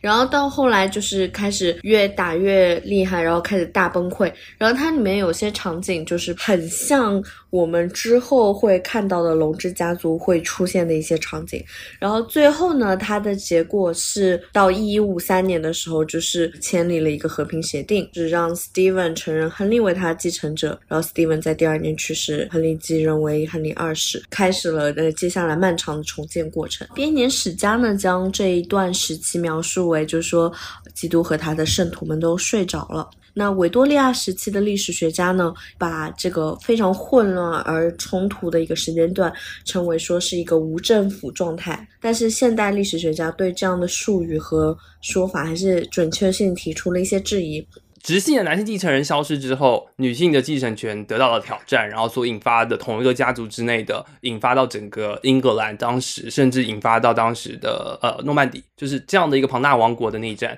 因为本身大家就一直在讨论说，维斯特洛其实就是影射英格兰，有太多太多相似的东西了。不管是北边的高墙，然后墙外面的野人，还是北境和南境之间的关系，或是它的地形，或是来自东边的异族的征服者等等这些的设定，其实跟英格兰都很像。其实它有一些元素也是影射自那个后来发生的红白玫瑰的那个英格兰所发生的这样的一个内战，也很有趣。英格兰本身它有女性继承权的历史，可是它的对面的法兰克、法兰西就没有。呃，维斯特洛和它影射的英格兰这片土地，以及呃中世纪的关于女性继承权的这个主题，然后这个我们等下可以后面一点再来延伸。那这个部分我们还想聊，我觉得很有趣的是，这个剧集当中前后已经两次提及了有人会做梦。嗯，韦塞里斯这个人，他跟龙家其他人不一样，他提到了他关于预言中的这个王子这样的梦，然后这个王子的梦也导致了他，也影响了他一直不停的想要获得一个男性的继承人来实践这个梦。那这个男性继承人的梦想，间接的导致了他的首任妻子的离世，以及之后关于继承权上面的一些纠结和后面的悲剧。前面有提到过，呃，维塞里斯他就梦到自己的儿子坐上铁王座，带着那个伊耿征服者的皇冠这个样子。然后在《权力的游戏》中呢，A 门学士他也是有跟 Samuel Tully 去讲，就是说做梦这件事情，作为一个 dreamer 这件事情，导致了他们家族的 insane。我们在《权力的游戏》里面反复的看到各种预言。其实我觉得 George R. R. Martin 写预言就是给我们预告的意思。诶真的，原著当中好几个梦，包含 Cersei 小时候有去算命，有算出来她的结局也罢，或者说一个曾经一个梦。呃，龙妈她在那个 Undying City of Undying，去进到一个塔当中，然后看到她的过往和未来。在，那个塔里边他去到了北京，确实后面也去到北京了。然后前四集实际上除了梦也有别的预言吧，就是的第四集的时候，瑞尼拉在外边有一个占卜师问，嗯，你想知道你是怎么死的吗？那个对那个场景，我心里一紧，我很怕他说，哎，我要算算看。对，但是最后就没有算嘛。但是对，嗯，好险他走开了。嗯，慌了一下。是的，嗯对，就是梦和预言这个主题，其实我觉得，好啦，就像就像刚刚智子讲的，是马丁的一个预告，但是某种情况下，我觉得也是挖坑了，因为很多的梦境，至少从剧集的完整性上来讲，有些东西后面没有填坑啊，有些东西后面并没有说清楚到底是为什么，然后到底是干嘛的，对，而且最近不是有好事者把之前那个乔弗里·拜拉席恩给小玫瑰展示大圣堂的是那个一个片段给摘出来了嘛？就里边提到了雪龙狂舞期间的几个人的结局，很讨厌的。哦，对哈，他那边已经对，就是有去叙述到坦格里安家族历史的时候，嗯，对，对哦，所以是剧透，就是呃官方剧透。可是又回归到关于那个最大的预言，那个匕首告诉你一定会有一个预言中的王子出现。这个预言其实除了影射主剧《权力游戏》之外，在这部当中其实就应该不会有别的功能性的东西。这个梦，这个预言不会在《龙之家族》这段历史当中印证。嗯嗯，就是《龙之家族》这段剧集，其实我觉得相比来讲，没有那么多未知的力量，也没有那么多未知的事情，因为它毕竟是一个限定的，知道故事终结的一个这样的一个历史叙述，而且同时它的各方势力基本上就是龙家自身和维斯特洛本地已经上台面的家庭。诶，下一个点其实刚刚有提到，就是关于次子，就是因为在全柔的这个故事当中，你如果没有得到直接的那个领主的继承权，然后获得封地的情况之下，其实还蛮容易呃流离失所的。你没有办法在这个样的一个吃人的这个世界当中，就是找到立足点。其实英国这个继承权挺可怕的，它现在还是实行同样的政策，所以他们那个英国王室女性啊，或者说贵族女性，她们在生孩子的时候，就是不是有个说法，就是说 heir and spare，对比如说威廉王子是那个 heir，是那个继承者，然后如果万一他死了的话，那起码还有个空余的，是哈利王子就是个 spare。所以说是两个孩子是标配的意思。一个是有的，一个是替代品。我今天早上刚好不小心点到了那个英国王室守灵的直播，就是在呃西敏寺里面。哦我刚好看到的是那个几个孙子围绕在伊丽莎白二世的棺木前面站了十五分钟的一个守夜的仪式。然后我看到领头的是哈利王子，停了一下，我在想威廉为什么没有在？我突然想到，不对，威廉是王位继承人，是应该不会出现在这边。那我想到，哎，那哈利是下一个王位继承人吗？他说不是，不是因为威廉还有一个儿子，就威廉已经有了儿子了，所以他现在就是顺位第三的王位继承人。OK，我突然就是在那个盯着他的那两三秒当中，那个人物的复杂程度，我突然突然理解为什么他要跑到美国去，然后突然理解。为什么会有那么多额外的 drama？就是他自己作为一个，就像刚刚讲的，呃，替代品，次子次子，对他的那个，哪怕他并没有真的可以去争夺什么权力的王座或者是生杀大权，但是他从他出生，从他长大，从他被社会认定和他自我必须要接受那个作为替代品的这样的一个设定当中，他的成长的过程和他呃自我意识的构建是很复杂，然后是很多面，而且是相当不那么积极正面的。对，所以某种程度上，OK，我也可以理解那个 Otto 这么苦心积虑的想要让自己的子女再上一层楼，然后得到那个绝佳的立足点。我我可能可以说是共情吗？我说 OK，我也可以理解，就是身处那样的一个呃权力架构或者是社会阶级的这样子一个设定当中，他不得不如此。就像其实我们当今社会之中的话，其实会更加喜欢那些毫不费力，因为一些本身的家庭的一个环境就可以有的一些东西。但是像 Otto 之类，就是他本身是一个小镇做题家出身，对，就是会被人耻笑。但讲白了，大多数人都是小镇做题家出身。他是旧镇做题家。这梗接的好，对，而且而且就是有一个雇佣兵团叫做次子团，嗯，对就是所谓这个次子团，其实就是在自己的家乡没有办法得到封地，然后没有建功立业的机会，他们就呃远渡重洋，然后通过战功想要获得自己的社会地位，这种设定很很特别。然后其实我们刚刚讲到次子，这个剧集里面其实最重要的次子是谁？是 Damon，是放荡王子。嗯然后我觉得就是次子的这个设定在他身上其实是一个更加多样、更加复杂，而且更加不计后果的展现。他的那个自毁的倾向，跟他那个想要权力的那种争夺的欲望是非常展现清晰的。可是他作为次子，他又非常珍视那个亲情，然后珍视和哥哥的关系、家庭的关系，所以我觉得这里面真的很好玩。呃，这部剧集，我觉得看到目前为止，跟全游最直观的一个不同点，最直观的一个议题的展现，然后也是这个剧情最核心的一个争斗的主线，就是女性主义的这样的一个主题。从开头我们就在聊了这个剧集，这故事为什么这么纷扰？最主要就是因为女性的继承权在这样的一个故事设定当中是存在争议的。女性继承权其实不管是剧情当中的设定，还是在真实世界的人类意识当中，其实都是一个依然是带有一定的落后性，或是依然带有一定的不公，它依然是在需要进一步的演进这样的一个主题。像我们多样中的日本，现在的天皇的女儿是爱子公主吗？对，按照常理，长子长女继承的话，应该是爱子公主。而且日本的历史上，它其实是有一个叫推古天皇的一个女天皇存在过的。但是呢，他们就是接下来很大程度上，那个天皇的位子是给现任天皇的弟弟的儿子去当，就他就抹杀了爱子公主作为一个新的女天皇的可能性。对，我记得那个时候就很大的新闻在炒作，就是天皇还没有产下男性子嗣的时候，压力全部放在了当时的那个王妃身上。你作为妻子，你并没有获得男性的后代，媒体当中被炒作了很多次。对，而且一直到目前为止，日本的王室的继承还是德人没有直系的男性后裔嘛，没有，所以王室继承权依然会到他的弟弟，然后到他弟弟的后代上面没有，，应该不会走他弟弟，应该是直接走他那个儿子。他的侄子。对，直接走 OK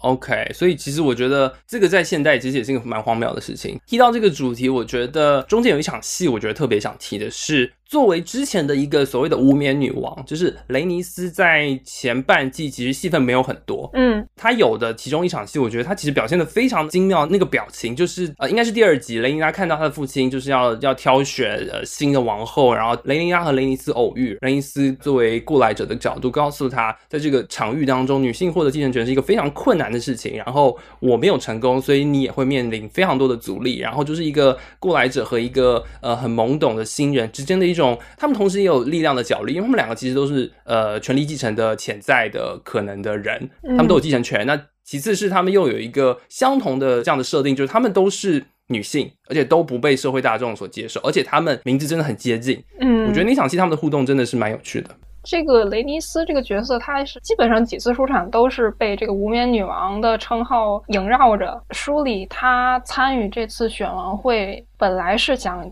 自己去参选的，但是结果就是学士压根儿就不让他参选，所以就推举了自己的儿子，而且推举的过程也是相当的艰辛，相当于是从一开始就失去了资格的。但是剧集把他放到了就是候选人之一，所以就可以直观的表现出他在落选之后的那个失落感。然后到了比武大会的时候是，呃，原著里是他舅舅，然后剧集里变成了表兄弟。那个人可以说是非常冒犯的喊了一声啊，我想要无冕女王的花环。其实他还相当怎么说，有一点点骄傲，也有点犹豫的，但是最后把那个花环也给他了。是那个国王韦瑟里斯也不好说什么，就自己老姐 败在性别上，他也真的不好说什么。这时候就是雷尼斯和她的丈夫克里斯海蛇有一个短暂的眼神交流，就是怎么说呢，有一点点得意吧，嗯但这个得意也很有限，就是啊，我的我的家人，我的我的表兄弟还在想着这个事情。就是支持仅限于就是血缘有关系或者是有姻亲关系的。对，包括这个这个兄表兄弟，他后来在那个第一集结尾宣誓效忠的时候，也是有一个明显的犹豫。可能当时的心态还是说啊，这个是雷尼斯的弟弟的孩子，所以我不想向他效忠。但是最后实际上应该也是站在了雷尼拉这边的一个人。我觉得就是那个场景，就是我印象中非常深刻，就是一直在我心中萦绕，你知道，就是那个。雷尼拉公主跟雷尼斯无冕女王的这场对话，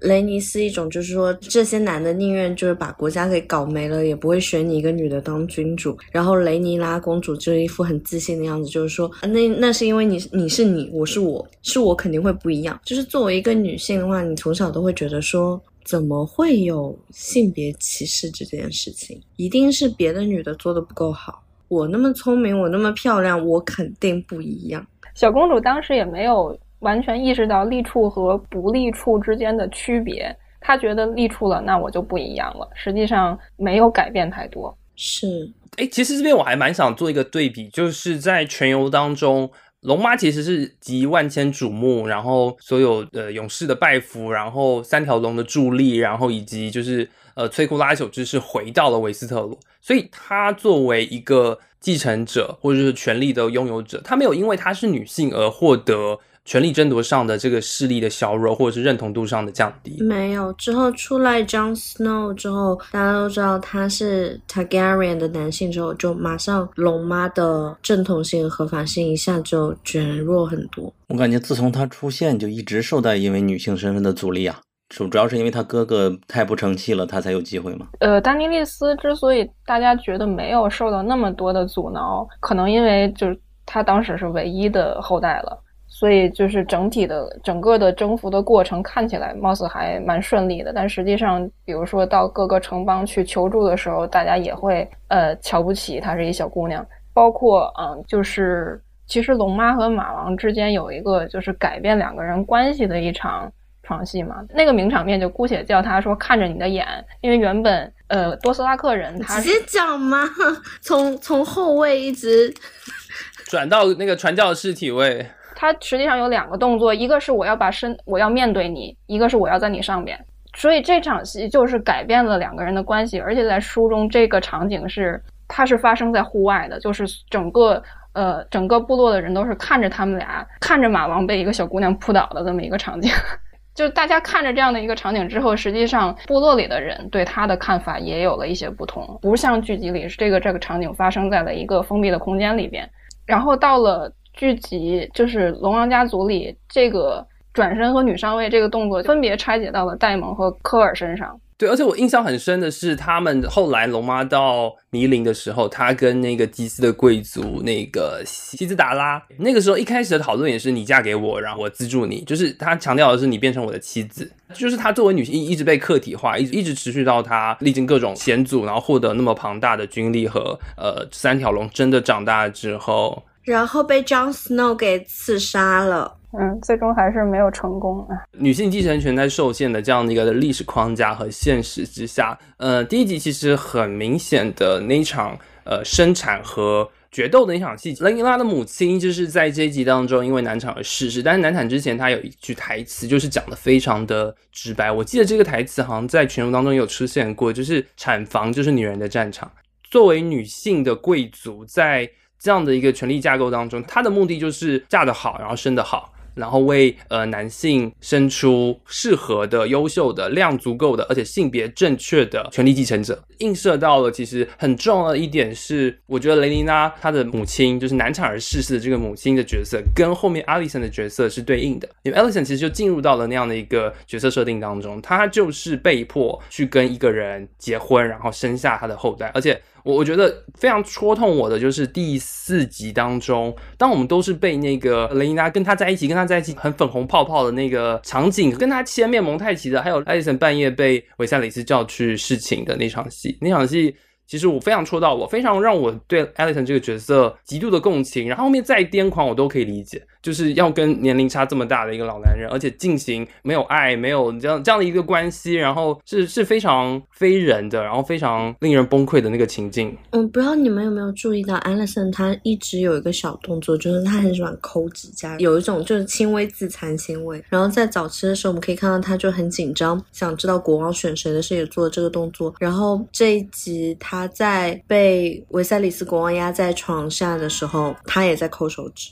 就是我一直觉得，就是说，艾莉森现在在我心目中是一个很美好形象。第一，我觉得他对雷尼拉的爱是不会变的；第二，我觉得说他这些小动作也展现出他内心始终 是一个男人至死是少年，然后这女人至死也是少女，就是一直有那一个小时候被受创伤的 Alison 在他身体里面，然后起到一个童年才有的一个保护机制，然后到成年也还有。这个抠手这个行为，目前为止只有第三集没有出现，就是可能那当时那个阶段，他觉得说啊，那个我嫁给国王了，我给他生了小孩了，对，那个阶段觉得好像还挺轻松，然后那个大家也都尊着自己，就不会有那么紧张的情况，但是。被国王戳破了，说想想一直想要儿子之后，他又开始天天在那抠着抠着抠着，心态一直都是在变的嗯。对，而且我觉得抠手的这个细节真的是要非常细微的，它是一个看起来很简单，但是可以很深刻的去展现一个年轻女子的心境。我我觉得是一个很见微知著的去展现一个年轻女子心境的一个细节。对第四集出现这个特写的时候，那个特写特别的短，就是雷尼拉就看到艾丽森跟他示好嘛，就是就过去拉他的手，然后两个人就给了一两秒钟的一个特写，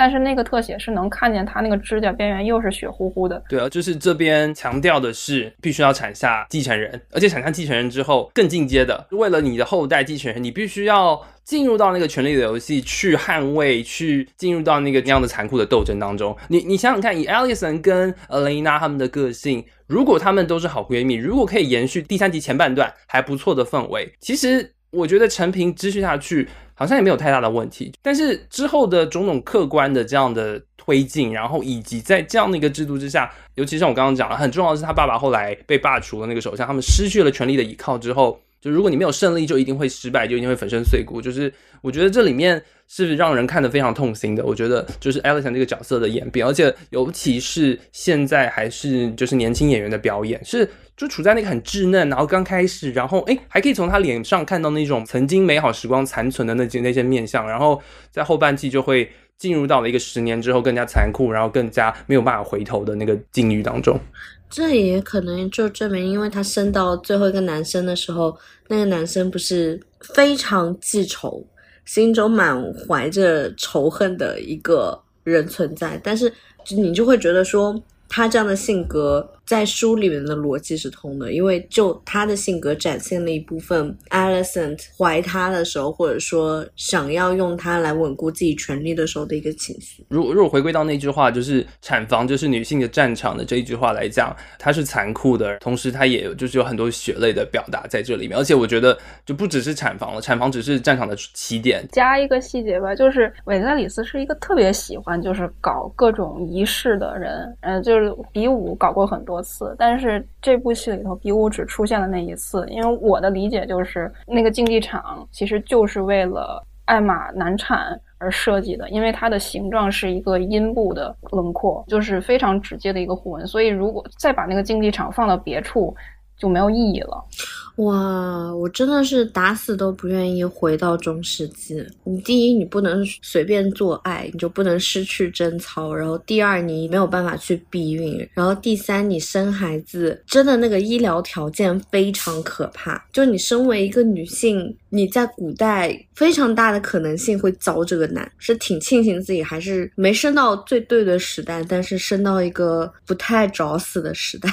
至少医疗条件是还算够的。那接下来我们特别想要聊的，也就是在第四集一个原著当中的历史公案得到了解答。在第四集的剧情当中，戴蒙引导着雷尼拉溜出红堡，并且在精灵游荡，并最终绕到了风月场所。他们一度要发生肌肤之亲，但是未果。然后雷尼拉回到了红堡之后，就选择脱下了克里斯顿科尔的白袍。那无论是书迷或是剧迷，其实对于雷尼拉在成长过程当中这样一个重点的历史的节点是非常关心的，因为原著的记载当中。出现了近乎相反的两段描写，究竟雷尼拉是和白袍骑士科尔相爱，亦或是求爱不得，还是他跟他的舅舅戴蒙亲王有了不伦之恋？这一度造成非常多书迷的讨论，然后也因此而形成一个原著当中的公案。那剧集这一次其实是用非常正面的，而且非常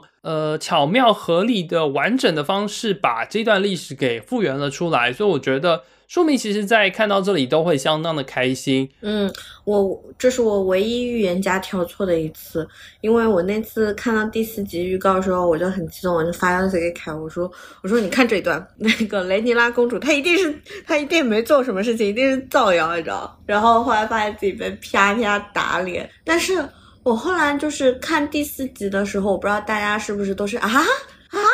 啊，然后就是一副就是震惊脸，就看完整一集，然后就会觉得说，我一直在反省自己，就是说我在看第四集的时候，我以为我已经够 work 了，我是不是带着某种枷锁，就觉得说一集戏看这个女的跟一个男的上床就可以了，看她跟两个男的上床又不是看 A 片，就是真的是不用付费就能看的吧？然后就觉得就是说，Oh it's too much，但是但是它还是发生了，但是它又发生的很合理。就是这件事情，就是历史就是这样子，就是应该是这个样子。因为他的叔叔戴蒙教他的是，就是说性爱是一件让你去享受的事情。他跟爵士也是之所以会进行性行为，也是因为他想要把这个愉悦的情绪给继续延续下去。而且他跟科尔的情愫，其实在之前就有铺垫的。我觉得他们之间没有什么爱情的关系。我讲真的，就是他们之间应该是 crush 有喜欢，但是那个跟爱情完全不是一回事情。就是现在为止的雷尼拉，他没到一个想要去爱任何一个人的一个地步。他的所有性行为，我从一个女性的角度去解答这件事情，就她作为一个女生，她现在只是在于一个我要去享受快乐，她还没有发展到就是说我要去爱一个男人，跟这个男人有性行为没有。当然，当然，因为两个都是美好肉体互相吸引吧。对，然后这部戏特别是一个女导演拍的嘛，导演她不是在那个后采的时候，也就是说，她当时知道自己要拍这场戏的时候，她觉得就很难，因为从小到大就是看各种男导演拍的这种情欲方面的戏嘛，就是小的导演啊，大的导演都很爱，男性导演都很爱拍情欲戏，这众所周知。然后呢，在他来看的时候，女。性看有一些性爱场景的时候，会觉得它不对，就是这个做爱你会觉得它不对。就比如说，不是以前有那个斯巴达克斯什么之类的吗？我就觉得那个性爱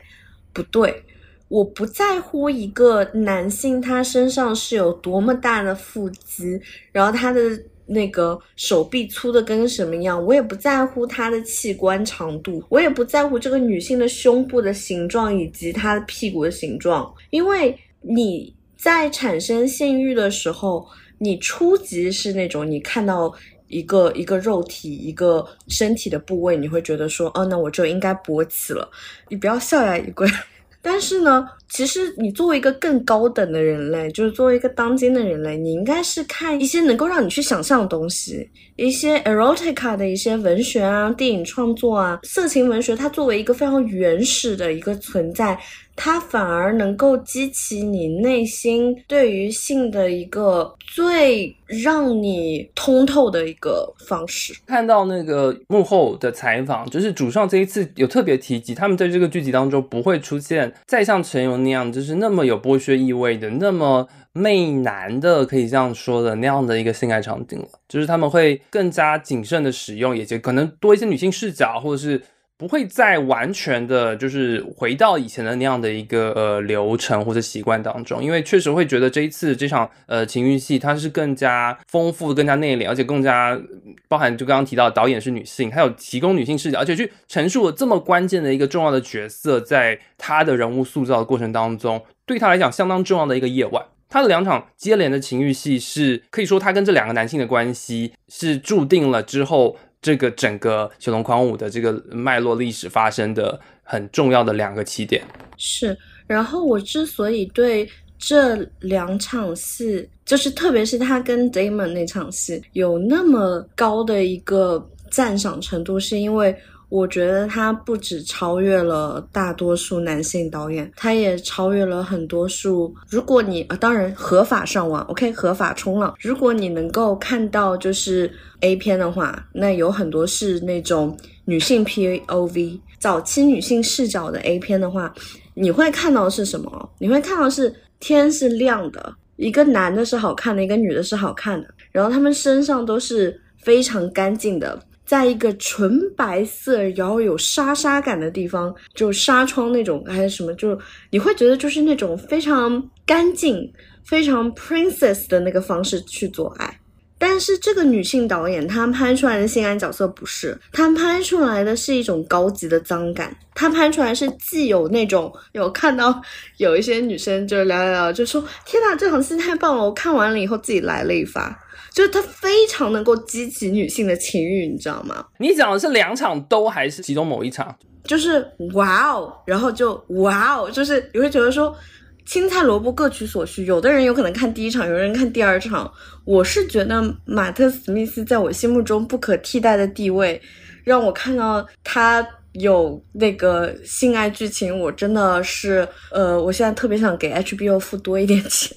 不过第一集他和小梅那一段是有点不堪入目的，是不是也可以理解为从瑞尼拉的角度，他自身满足自己的角度，对于他来说，整个这一夜晚就是一场。对，就是前半截断掉了嘛。首先是剧情方面的问题，为什么戴蒙后来走了？导演给的解释，因为他一直都是以男性视角那种掌控女性的角度来做爱，而瑞尼拉这边不受控制嘛，他更主动，可以理解为男性资源被冒犯了，然后他跑了，这是导演的一个解释，对吧？反正也是解读很多，就有人说认为说他认为自己带着雷尼拉跑到这种地方来，呃，想要跟他发生关系是一个不太好的行为，所以看到雷尼拉占据了主动之后，他反而怂了。而且当时本身就有一些其他的用意在嘛，可能没有考虑到说要对海塔尔反将一军，但实际上他是有意想让其他人注意到他们两个的。就是他当下拒绝了肉体上跟心理上其实是一致的，那个是两连带相关的。呃，回归到书迷的角度来讲好了，这里面要引入一个书迷的心目当中的勇士英雄，就是蘑菇。原著《血与火》当中，在林依拉的这段历史当中，许许多多的篇幅的描述都是来自于蘑菇。蘑菇也就是在当时在王宫当中的一个小丑。第五集预告里边有一个小矮人，侏儒。蘑菇作为一个弄臣，他就是在剧情的这个设计当中，作为旁观者，他记述了这些历史。那他的版本的历史当中，其实都相当的疯癫之中藏着真实性。对，疯癫，然后但是又非常的吸睛，然后有非常多。呃，大胆的描写，所以书迷其实一直都奉他是就是这段历史的大英雄蘑菇。那 anyway，我只是想强调的是，就是回归到原著当中的那个两段描写里面，他其实给了很不同的描写。我觉得当这个 OK 剧集的所谓真实展现出来之后，OK 那个那个历史书文本和剧集的那个丰富程度就非常的有趣了，真的。我觉得有一点补充一下，就是关于那个蘑菇版本的雷尼拉这段故事，虽然说把它写的感觉上去很像一个放荡女人，但是她却坚称雷尼拉还保持着处女之身，是，就很矛盾。就她一个人的版本占据了两种视角的诉求。那个修士他本身是作为维赛里斯国王的。祷告忏悔的一个对象是那个修士，所以他听到的版本应该是韦塞里斯认为的版本。这个也跟我们在剧里有看到，就是韦塞里斯虽然说一边说绝对不是我女儿，我女儿不会干这种事情的，但是一边又给自己女儿递上了一个 Plan T，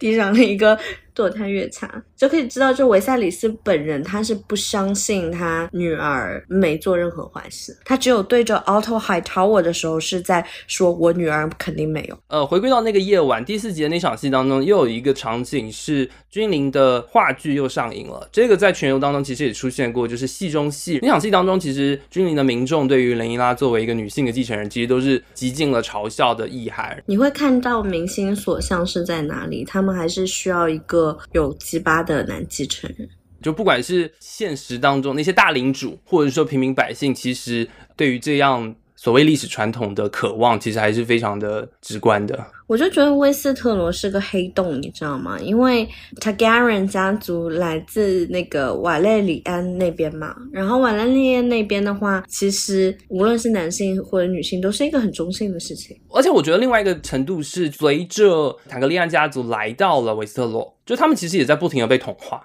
就是比如说，呃，坦格利亚家族一开始他们是金头发、骑着龙，然后他们会同性结婚。就这一点，其实很多东西都是维瑟洛的禁忌，同性结婚啊，或者是你有这么强大的武力暴力啊，或者是你要统一全国，哇，七国从来没有被统一过，明明就是七大王国，千百年从未有过之巨变。OK，但是过了一百多年之后，坦格利安的那个统治，他们其实是会被被当地同化的，他们会被教会影响，会被学士影响，会被呃所需要去与之结盟的这些封建领主影响。曾经的瓦雷利亚或曾经的坦格利亚，他们的传统当中，男性女性其实没有那么的绝对。进入七大王国之后，潜移默化的进一步的接受他们的影响。那女性作为继承权，是不是拥有正当性？这个又会进入到就是进一步的讨论，所以才会需要在故事的开头的时候，龙家谁当家？不是龙家自己做决定，诶，是要召集全国的领主来开大会。所以这个就是又回归到了那个。你哪怕有一个翻天覆地的新势力，其实你要如何去改变那个社会脉络，真的很困难的。那我有一个问题，你们说塔格利安他们本来的文化是更多元的，那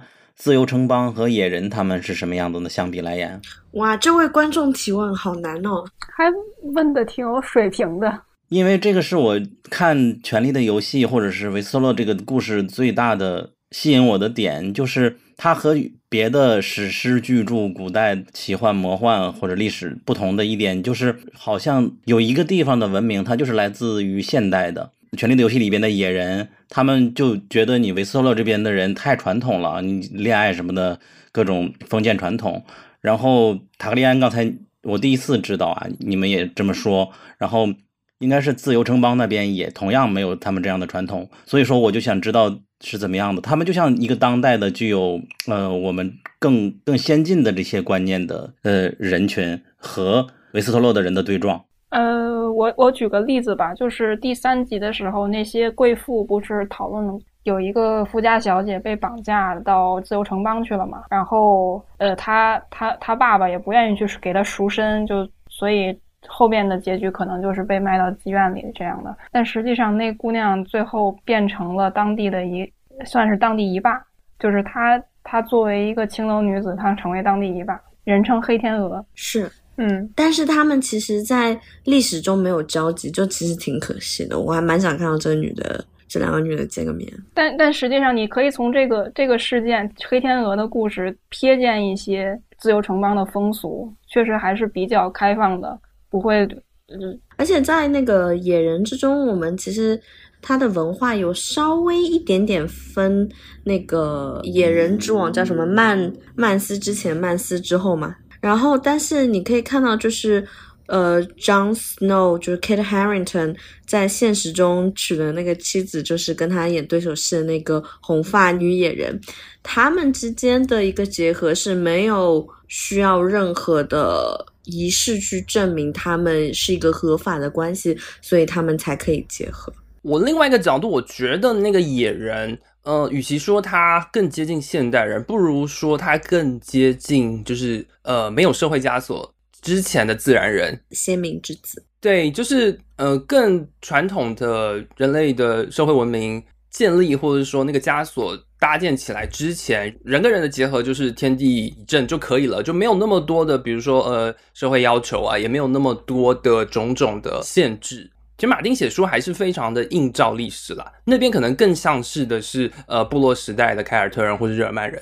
然后瓦莱利亚其实更像是呃古罗马。我觉得这个也可以引入一下亚历山王后这个人，就是杰赫里斯的妻子。首先，我昨天晚上查这个人的时候，发现有大量的篇幅在讲两个人怎么争取结婚这个事情，因为当时呃维斯特洛的婚俗是相当于禁止的近亲结婚嘛。就兄妹俩阻碍非常大，然后办了好几次的婚礼，这是一方面。再一个，亚历山本身是一个很小就学习能力很强的人，十三岁的时候已经非常熟悉历史了。成年之后，也游走了非常多的地方去给妇女办女庭，也就是相当于专门针对女性的法庭，而且主要开在一些风俗场所或者说寡妇比较多的区域。再一个就是比较鲜活的案例是，他到了北境之后，北境那边可能第一次观察到了出夜权这个事情，所以就回到君临之后，跟自己的丈夫和大臣们就是据理力争，说要废除出夜权这个婚俗。嗯，因为在这些维斯特洛大陆的。贵族们认为这就是天经地义的，对，一个是天经地义的认，再一个认为这个是一种就是对婚姻的祝福，这个是杰克里斯当时自己说出来的话。但是杰克里斯说这个话的时候，其实也很心虚，他觉得自己辩不过自己的妻子。所以看那些道貌岸然的斯塔克，嗯，所以至少在亚历山王后这个时期，这个婚俗是被取消了的。是，嗯。然后凯刚刚还刻意不提他，简直了，不提亚历山皇后。哦，没有没有，这边 OK。所以我们今天提到的剧集刚开场的时候，那位那个国王仁瑞王杰赫里斯，他的妻子，其实刚刚补充了一点，就是在他很长的、很成平的，而且王国昌盛的那个统治时期，他的妻子。作为王国之母，同时作为他的妻子和妹妹，就是在这一段历史当中，呃，也发挥了非常多很积极正面的作用，发挥了更重要积极的作用。是的，是的，而且他的这个角色，呃，我觉得在有限的那个原著的篇幅当中，我觉得他会是在维斯特洛的黑暗年代。大家回想过去的时候，非常光辉、光明面的那样的一个角色的存在，就是曾经有过这样的一个呃亡国之母，然后曾经国泰民安、风调雨顺，而且她给女性带来了这么多积极正面的进步。就不只是呃书里面这样写的，包括你刚刚讲这维多利亚和伊丽莎白执政的这个光明时期，然后其实在中国的话，大唐全盛的一百多年间，有一半时间的国家政治是由女性贵族去控制的。好，那接下来我想特别聊一下，就是两个女主之间的关系，因为两个女主，呃，雷尼亚和阿里森在前五季基本上是从闺蜜到后妈。逐渐要演向就是权力斗争的两方这样的一个呃演向过去，而且而且很重要的是，现在的两个演员都是处在很青年的时期，所以现在的铺垫会影响到之后整个剧集，当他们成年之后，而且真的撕破脸之后的故事。你们现在会怎么去评价目前为止前五集雷琳娜和阿里森之间的这个友谊？以及他之前的转变，他们两个角色在剧本里面是说没有罗曼蒂克的关系的，但是他们自己故意在他们的角色互动之中加了一点罗曼蒂克的关系，然后去使他们之间的友谊并不一定是单纯女性和女性之间的友谊，有带着一部分爱情的投射在里面。我觉得这个描述有一些剧迷或是书迷可能会。有争议没有？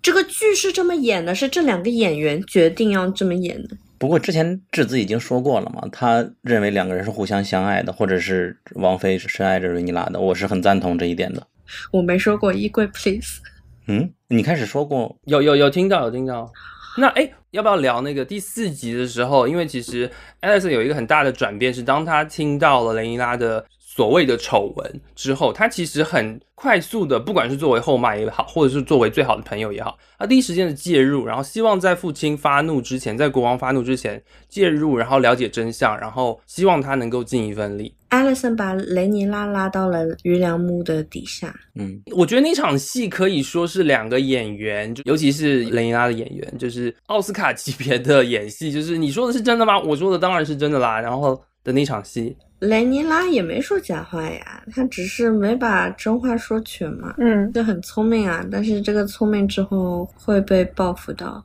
然后就是我很喜欢 Alison，因为就是 Alison 这个女性，就是代表就有很多女孩子她在交女性朋友的时候有一个特征，就是我相信你，因为我相信你这个朋友，所以我相信你跟我讲的话。我相信你做的这些事情，我会站在你身边，帮你去把这件事情给解决掉。然后，Alison 他的确也是在做这件事情。我们抛去就是说跟海涛我之间的关系，跟他爸之间的关系，就是他有一刻是愿意帮助雷尼拉。去把这个事情给解决了，对他愿意去维护他的朋友的，因为他认为贞操很重要，也认为雷尼拉很重要，所以他想维护雷尼拉的贞操。对，这里真的是为你好，真的就是想要帮你解决问题。就某种程度上，他们确实是已经是一个家庭了，他不想要让这个家庭的家人受到不好的事情我。并不觉得他有多少觉得是他是家庭的一个原因，是因为他不爱那个 Viserys。OK，他一点都不爱他，跟维赛里斯的感情更像是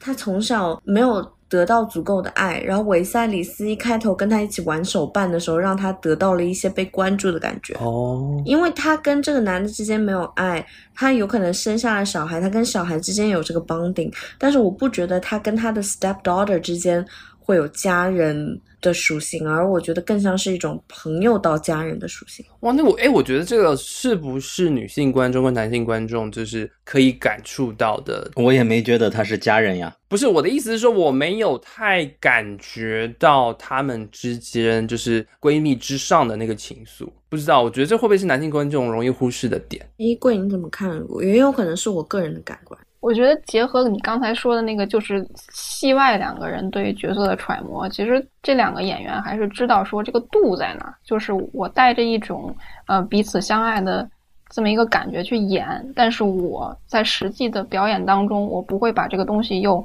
表现的那么明显，所以这个尺度他们把握的很好，所以有有那种就超越友谊的一种亲密感，但是不会说搞得太过分。我感觉瑞尼拉出事了，然后我赶紧告诉你，因为你是我姐妹，我觉得这是一个很典型的帮助的那种心理。嗯，所以小鸟有觉得他们是有就是姐妹之上的那个情愫嘛？就是 OK，我我很担心我喜欢的人出事。呃，我觉得他第一反应就是关心他，才要告诉他呀，是不是姐妹之上我？我不知道怎么定义。而且当时的前边的剧情是国王要拿他试问了，所以说我赶紧要告密，我以为这是首要的事情。但是现在两个人其实定位没有那么不平等了，所以就是当艾丽森去问这个事情的时候，实际上雷尼拉是有一点抵触的。刚刚那个衣柜提到的地位的部分，因为在第一集的时候，他们是一个类似于侍女跟公主的关系，可是，在第三集之后，他们是一个后妈跟妓女之间的关系。这里面的地位其实真的是有蛮明显的转变的，然后再加上地位转变之后，那个疙瘩就出现了。所以我觉得排除掉我们刚刚提到的那种什么谁要继承王位啊之类的，两个人之间的互动其实一直都不是处在一个相互对等的良性的关系当中，所以他们之间的关系一直都是可以说是某种程度上有点有一点扭曲也罢，或者是说那那个情愫是很复杂的。其实我不太赞同这样的解读，我可能直觉上会觉得故意在说女性之间的友谊很复杂，但实际上类似的男的和男的之间的关系也有蛮多类似的。我我插一嘴吧，有点过度解读的意思，但是。当时雷尼拉给自己辩解的时候，对艾丽森有三个称呼，一开始是直呼其名艾丽森，然后叫陛下，然后叫姐姐，就是这三个一开始是啊平等的，是叫艾丽森，然后那个我求你，所以我要叫你陛下，然后最后还求不动了，姐姐姐姐姐姐。我觉得他们俩的情绪有点不一样的地方，就是嗯，那个雷尼拉公主她是用尽任何办法，软的硬的都要。让把这件事情给解决了。对，就是我刚才说的那个称呼的变化，实际上就是雷尼拉她的目的的变化。但是 Alison 她夹杂更多的个人情感，虽然说她没有讲任何称谓，但是她夹杂的个人情感是更多的。然后延续着刚刚的讨论，其实第五集在本剧或者说在故事的整体描述当中，也是一个很重要的节点，在于说两个女主之间。在青年时期的这一段阶段就到这么为止。第六集开始到后面的剧情会换两个中年的演员来饰演两位女主。那后面演员会如何进一步的去演绎后面的故事，其实就相当令人期待。我们也看到很多青年演员和中年版演员的一些照片的对比，那个神情是非常的神似，而且个人是觉得，就是中年版的演员真的是把那个。目前所铺垫的那个形象更进一步的去做了一个拓展和延伸，然后这里有一个那个报道当中的八卦，就是青年版的演员和中年版的演员，导演在拍戏之前不让他们见面，不让他们相互交流，避免他们相互的去模仿，避免他们对于角色有过多的连贯，因为希望去营造出那种跨越十多年的那种陌生感。所以我觉得两位女性的角色。实际的是四位演员，是这一部戏真的是最为出彩的，可以值得一看再看的点。在讲选角之后，因为我们也知道这次在尤其在播出之前，呃，许多人就是觉得主角们不好看，这个不代表我个人觉得不好看，是舆论里是那么说的嘛。然后同时还有许多 hater 说你们这选角连人都不好看了，我看他干什么呀？然后在看了这部剧之后，我感觉因为瑞尼拉和其他的角色不以世俗意义上的美丑来选的，然后表演那么的好，就是你能看到这些女女性角色和别的角色的魅力，绝对不是因为所谓的样貌来限定的，而且他还在世界上这么备受瞩目的一部剧上呈现。对这件事儿，我觉得它的意义是越来越觉得重大的，就是他的选角是很伟大的一个选角，就是角色一定要以男性视角来选择他大美女来作为演员，这一点我感觉在这部剧里边。可能质子会有不同的意见，他觉得是非常美的。一会儿你可以说，但是我觉得是能够打那些觉得她不美的人的脸的。从另外一个角度来说，有有一些人诟病，比如说迪士尼从小培养一些女性喜欢想做公主这种心情，而这里边她呈现的这个公主的样子，会有野心，会有做什么，而且是一个普普通通的人，年轻的朋友来看这样一部剧，尤其是女性朋友，她会觉得我可以做任何事情，而不是像原来的那种刻板设定里边那种，就是花木兰。对对，所以说这部剧，我觉得它在选角上的意义是重大的，比比如说隔壁的《Lord of Rings 》。不要拉 Rings of Power，Rings of Power，Lord of Rings 还是选角 很好的。他们虽然说选角里也有黑人的角色，但是他没有达到想要的目的嘛。但是我是支持一切的角色的多元化的。就我们也都知道，这几年有的许多的剧出现黑人角色，比如《守望者》呀，嗯，大家就会一片争议声。但是我们也能看到了，就是黑人。为主角的剧，在这几年它的质量，我感觉都快超越百姓为主的这种剧的水平了。这是我对此兴奋的一点，因为它对我来说就是如何让观念在这个市场里边搅拌，然后迭代，它就是需要一次次的证明和讨论和冲突。而这次你怎么也打不败《权力的游戏》的这个好，你你那个负面的评论。我看这个剧的时候，我觉得之后有可能会出现别的亚洲角色，因为我在看那个《血与火》的时候，里面提到那个 Damon 他拿了什么东西，然后好像是叫什么 Empire of Lang，然后他后面有讲到有些家族的时候，他给我一种这些家族应该是东方家族的感觉，所以说他们的宇宙应该是有亚洲人的。还蛮开心的，有亚洲人，远东是有一个以中国为基础的一个国家的描述的，一地，对对对，一地。权力游戏之前有一个龙套，也是请了一个比较有名的日本演员。演了个拜火教的那个祭司，是在那传教。这次的小梅她是李斯人，其实也跟当时那个龙套的背景差不多吧，所以也是请了一个日裔血统的一个女演员来演。对，然后我觉得要 cue 一下前面质子提到的一句话，就是。HBO 的最大功劳，或者说非常厉害的，就是在选角那个 casting 的这个部分，那就是让专业回归专业吧。这么优秀的团队，他们对于演员的评价，他们的考量，回归到专业，回归到演技，回归到剧集本身，我觉得真的是会比那些额外的口水要好很多。看到第四集，看到第五集，现在有谁不爱现在这个年轻版的那个瑞尼拉？有谁不爱？你真的看过剧了吗？他就是最适合这个角色的。而且你们别忘了，HBO 还拍过《我的天才女友》，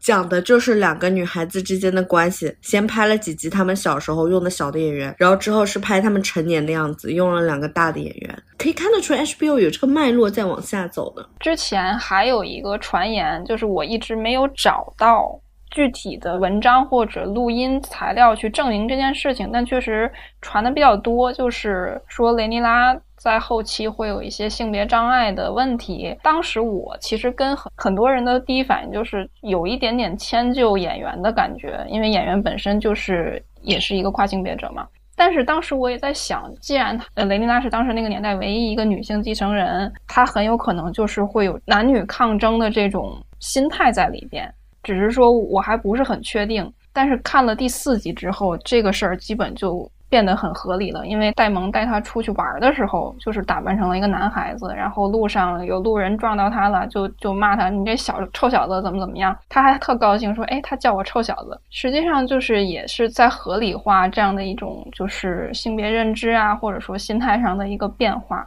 再就是之前咱们也聊过嘛，那个其实历史上的一些女性君主，她会有这种心态，说想被当做男性或者以男性的称呼称呼自己。那实际上把这样的一个认知障碍的问题加在一个雷尼拉身上，也没有什么不合理的。因为在原著当中，对于他角色的描述，呃，年轻时候称他为王国之光，非常的光彩照人。可是，在他成年之后的描述当中，是不再有呃对于女性美貌的积极正面的描写，变得不那么的在男性视角下的美貌了。所以，我觉得就是如果剧集从呃更加深度的挖掘，因为我们现在只能看到一个所谓的历史书，它真的是很片面的。具体那个年代的林依拉，就是在这样的一个大的机器的碾压之下，它到底变成了什么样子？会变是一个非常深刻，然后非常令人着迷的角色，在那个成年之后的这个部分。反正我觉得是相当于现实照进剧中的剧情就很好嘛。衣柜也都说了，因为历史的设定和当时的社会观念，呃，一个女孩她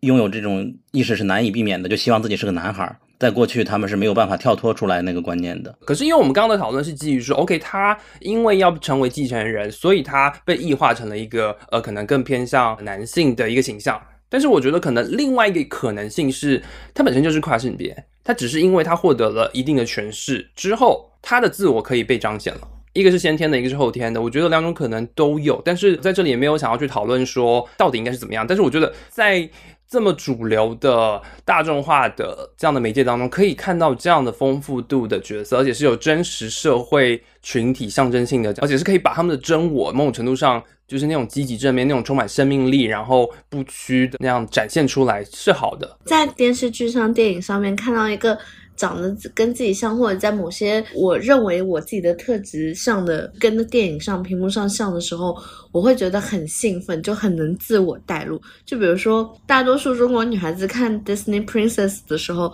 最自我带入就是花木兰。为什么？就是因为肤色一样啊。讨论到这个地方，我觉得到现在为止也没有必要再去争论说，呃，原著当中的瓦雷利安家族这个海蛇家或者海马家，他们在原著当中并没有把他描写成黑人，在剧集当中改由了非裔的角色来饰演。这个部分的讨论，我真的觉得就是到目前为止就是没有必要再继续了，因为我们真的觉得回归专业，而且他们演的都很不错啊。然后到目前为止，这个剧情也没有什么呃不合理的或者说 OOC 的地方。我我前两天看雷尼诺的描写片段和那个。仔细描写的片段只有讲那个发色和眼珠的颜色啦，没讲肤色。就这好像是那个 George R. R. Martin 的一个特点。George R. R. Martin 比较喜欢讲发色跟眼珠的颜色，托尔金他比较喜欢讲发色、眼珠色跟肤色。是因为呃，马丁有参加这一部剧集的顾问，然后。我有看到报道说，请黑人演员来演这个家族是马丁自己的创意。就是多补充一下，相当于是一三年第一次公开的表示说想把坦格利安家族改成黑人，但是当时剧集已经播了嘛，延续性上这部剧也就没法这么改了。但是他把这个设定移植到了瓦雷利安家族身上，瓦雷利安家族本身也有一定征服者的属性，当时他。想这么设计坦格利安家族也是从这个方面考虑的，所以没有移植到坦格利安家族那么有力度，但是这个移植是合适的啊。我一直把那个塔格利安家族跟瓦雷利安家族来自的那个地方想象成是南非，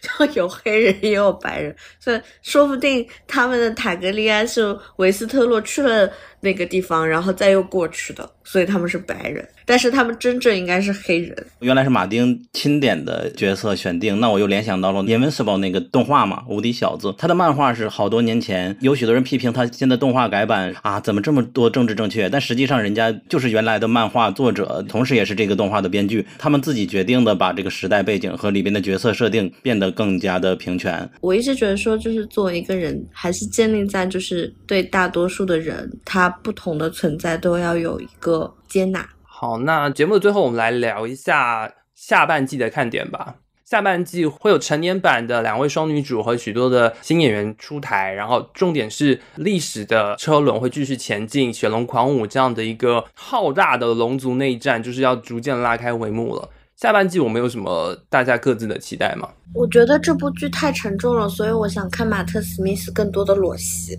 OK，有啊有啊，他跟雷尼亚就是之后还会遇到很多别的人呢。因为我最近也是在同步的在看书嘛，然后发现阿里森奈韦兹里斯去世之后有一个非常非常重要的举动，就是他封锁了消息，所以我还挺想看，就是这场戏要怎么演的。因为当时在场的被认为是绿党的人里头，其实有非常多的人不赞成封锁消息这个决定。对，所以就是有很浩大的关于宫廷权谋的。这样的一个展现。对我，我其实之前也有吐槽，我觉得到目前为止几场戏很精致，但是好像规模没有那么大，没有像《全游》第一季的时候在。皇座前面砍人杀人那种可以让人热血喷张的戏，就稍微还是有点少。不好意思，我突然脑洞到了《绝命毒师》和《风骚律师》。对，然后啊，我个人啦，我个人其实还蛮期待的，是因为到目前为止其实只出现了三条龙，而且场景也有限。拜托，这段历史叫做雪龙狂舞，就是两边加起来十七条龙要互相厮杀的，那么多的龙骑士，还有那么多的龙蛋，而且还有传说当中目前还活着的，但是不知道飞到哪里去的巨龙。这个这个躲起来的巨龙原本拍了兰纳尔驯服他的戏的，就可惜那段被剪掉了。但还会出来吗？还是说会会出来？但是后来不是换人了嘛，就不知道说要怎么演。对，这就是给兰纳尔的时间不多了。是是，因为我觉得《雪龙狂舞》跟《全游》就是这这是直观上最大的区别，就是这里有非常非常多的龙，而且龙跟龙的争斗和龙参与到这个各方势力的剧组当中是。呃，下半季很重要的一个看点，我很期待这部剧打算拍几季？因为你说只有十万字，是可以撑到五季的吗？之前我听到的说是三到四季，因为它呃剧情是写死的了，所以它的篇幅是有限的，所以它不会像全游一样太好了，不会烂尾。天哪，对它绝对它绝对不会烂尾，但是甚至 RBD 来拍也没什么问题。嗯，那那不要提他们两个，你你别这样子，你为什么要提这个名字呢？我把他逼掉好了。还还有一个人的名字我也不能提，就是拍那个 Star Trek 的那个什么 JR 什么的那个死不要脸的东西，我真的想想死的。法克 JJ 啊，对对对对对。所以不管怎么样，他会是有一个 OK 的结局。然后，哎，我真的再建议一次，赶快去看一下书，字很少，然后很精彩。然后可以跟我们一起提前预知结局，然后用文本和剧来对照，然后解谜，然后了解历史公案，是一个很有趣的历过程。对，因为它不是一比一的对照，它有很多呃未待开发的可以期待的一些点和一些人物的更立体的转变。对，所以我们就这样一起来期待下半季以及之后的雪龙狂舞的这个龙族内战的故事吧。对。然后以上就是我们在观完前五集的内容嘛，正好前五集是年轻的版本的瑞尼拉他们的故事，然后后五集是长大以后的他们，所以说后五集结束之后，我们也会再录一期节目，但具体是什么样的形式和什么样的内容还不完全确定，大家敬请期待。谢谢大家收听这一集《龙之家族》的剧情。然后我们讲了前面五集，我们之后也会再继续跟进这部剧情。然后它相关的，我们在这集播客里面有提到很多关于女性主义的内容呢。那我们也跟我感女性有一个 crossover，我们在我感女性上面也会发一篇跟龙之家族相关的文章。我们会把文章的链接发在 show notes 里面，也希望大家点开阅读一下。谢谢。耶，那我们就跟大家说再见喽，拜拜，拜拜，我们季中再见，拜拜，拜拜。如果你喜欢本期节目，希望你去苹果 Podcast 给我们一个五星好评。我们下期节目再见。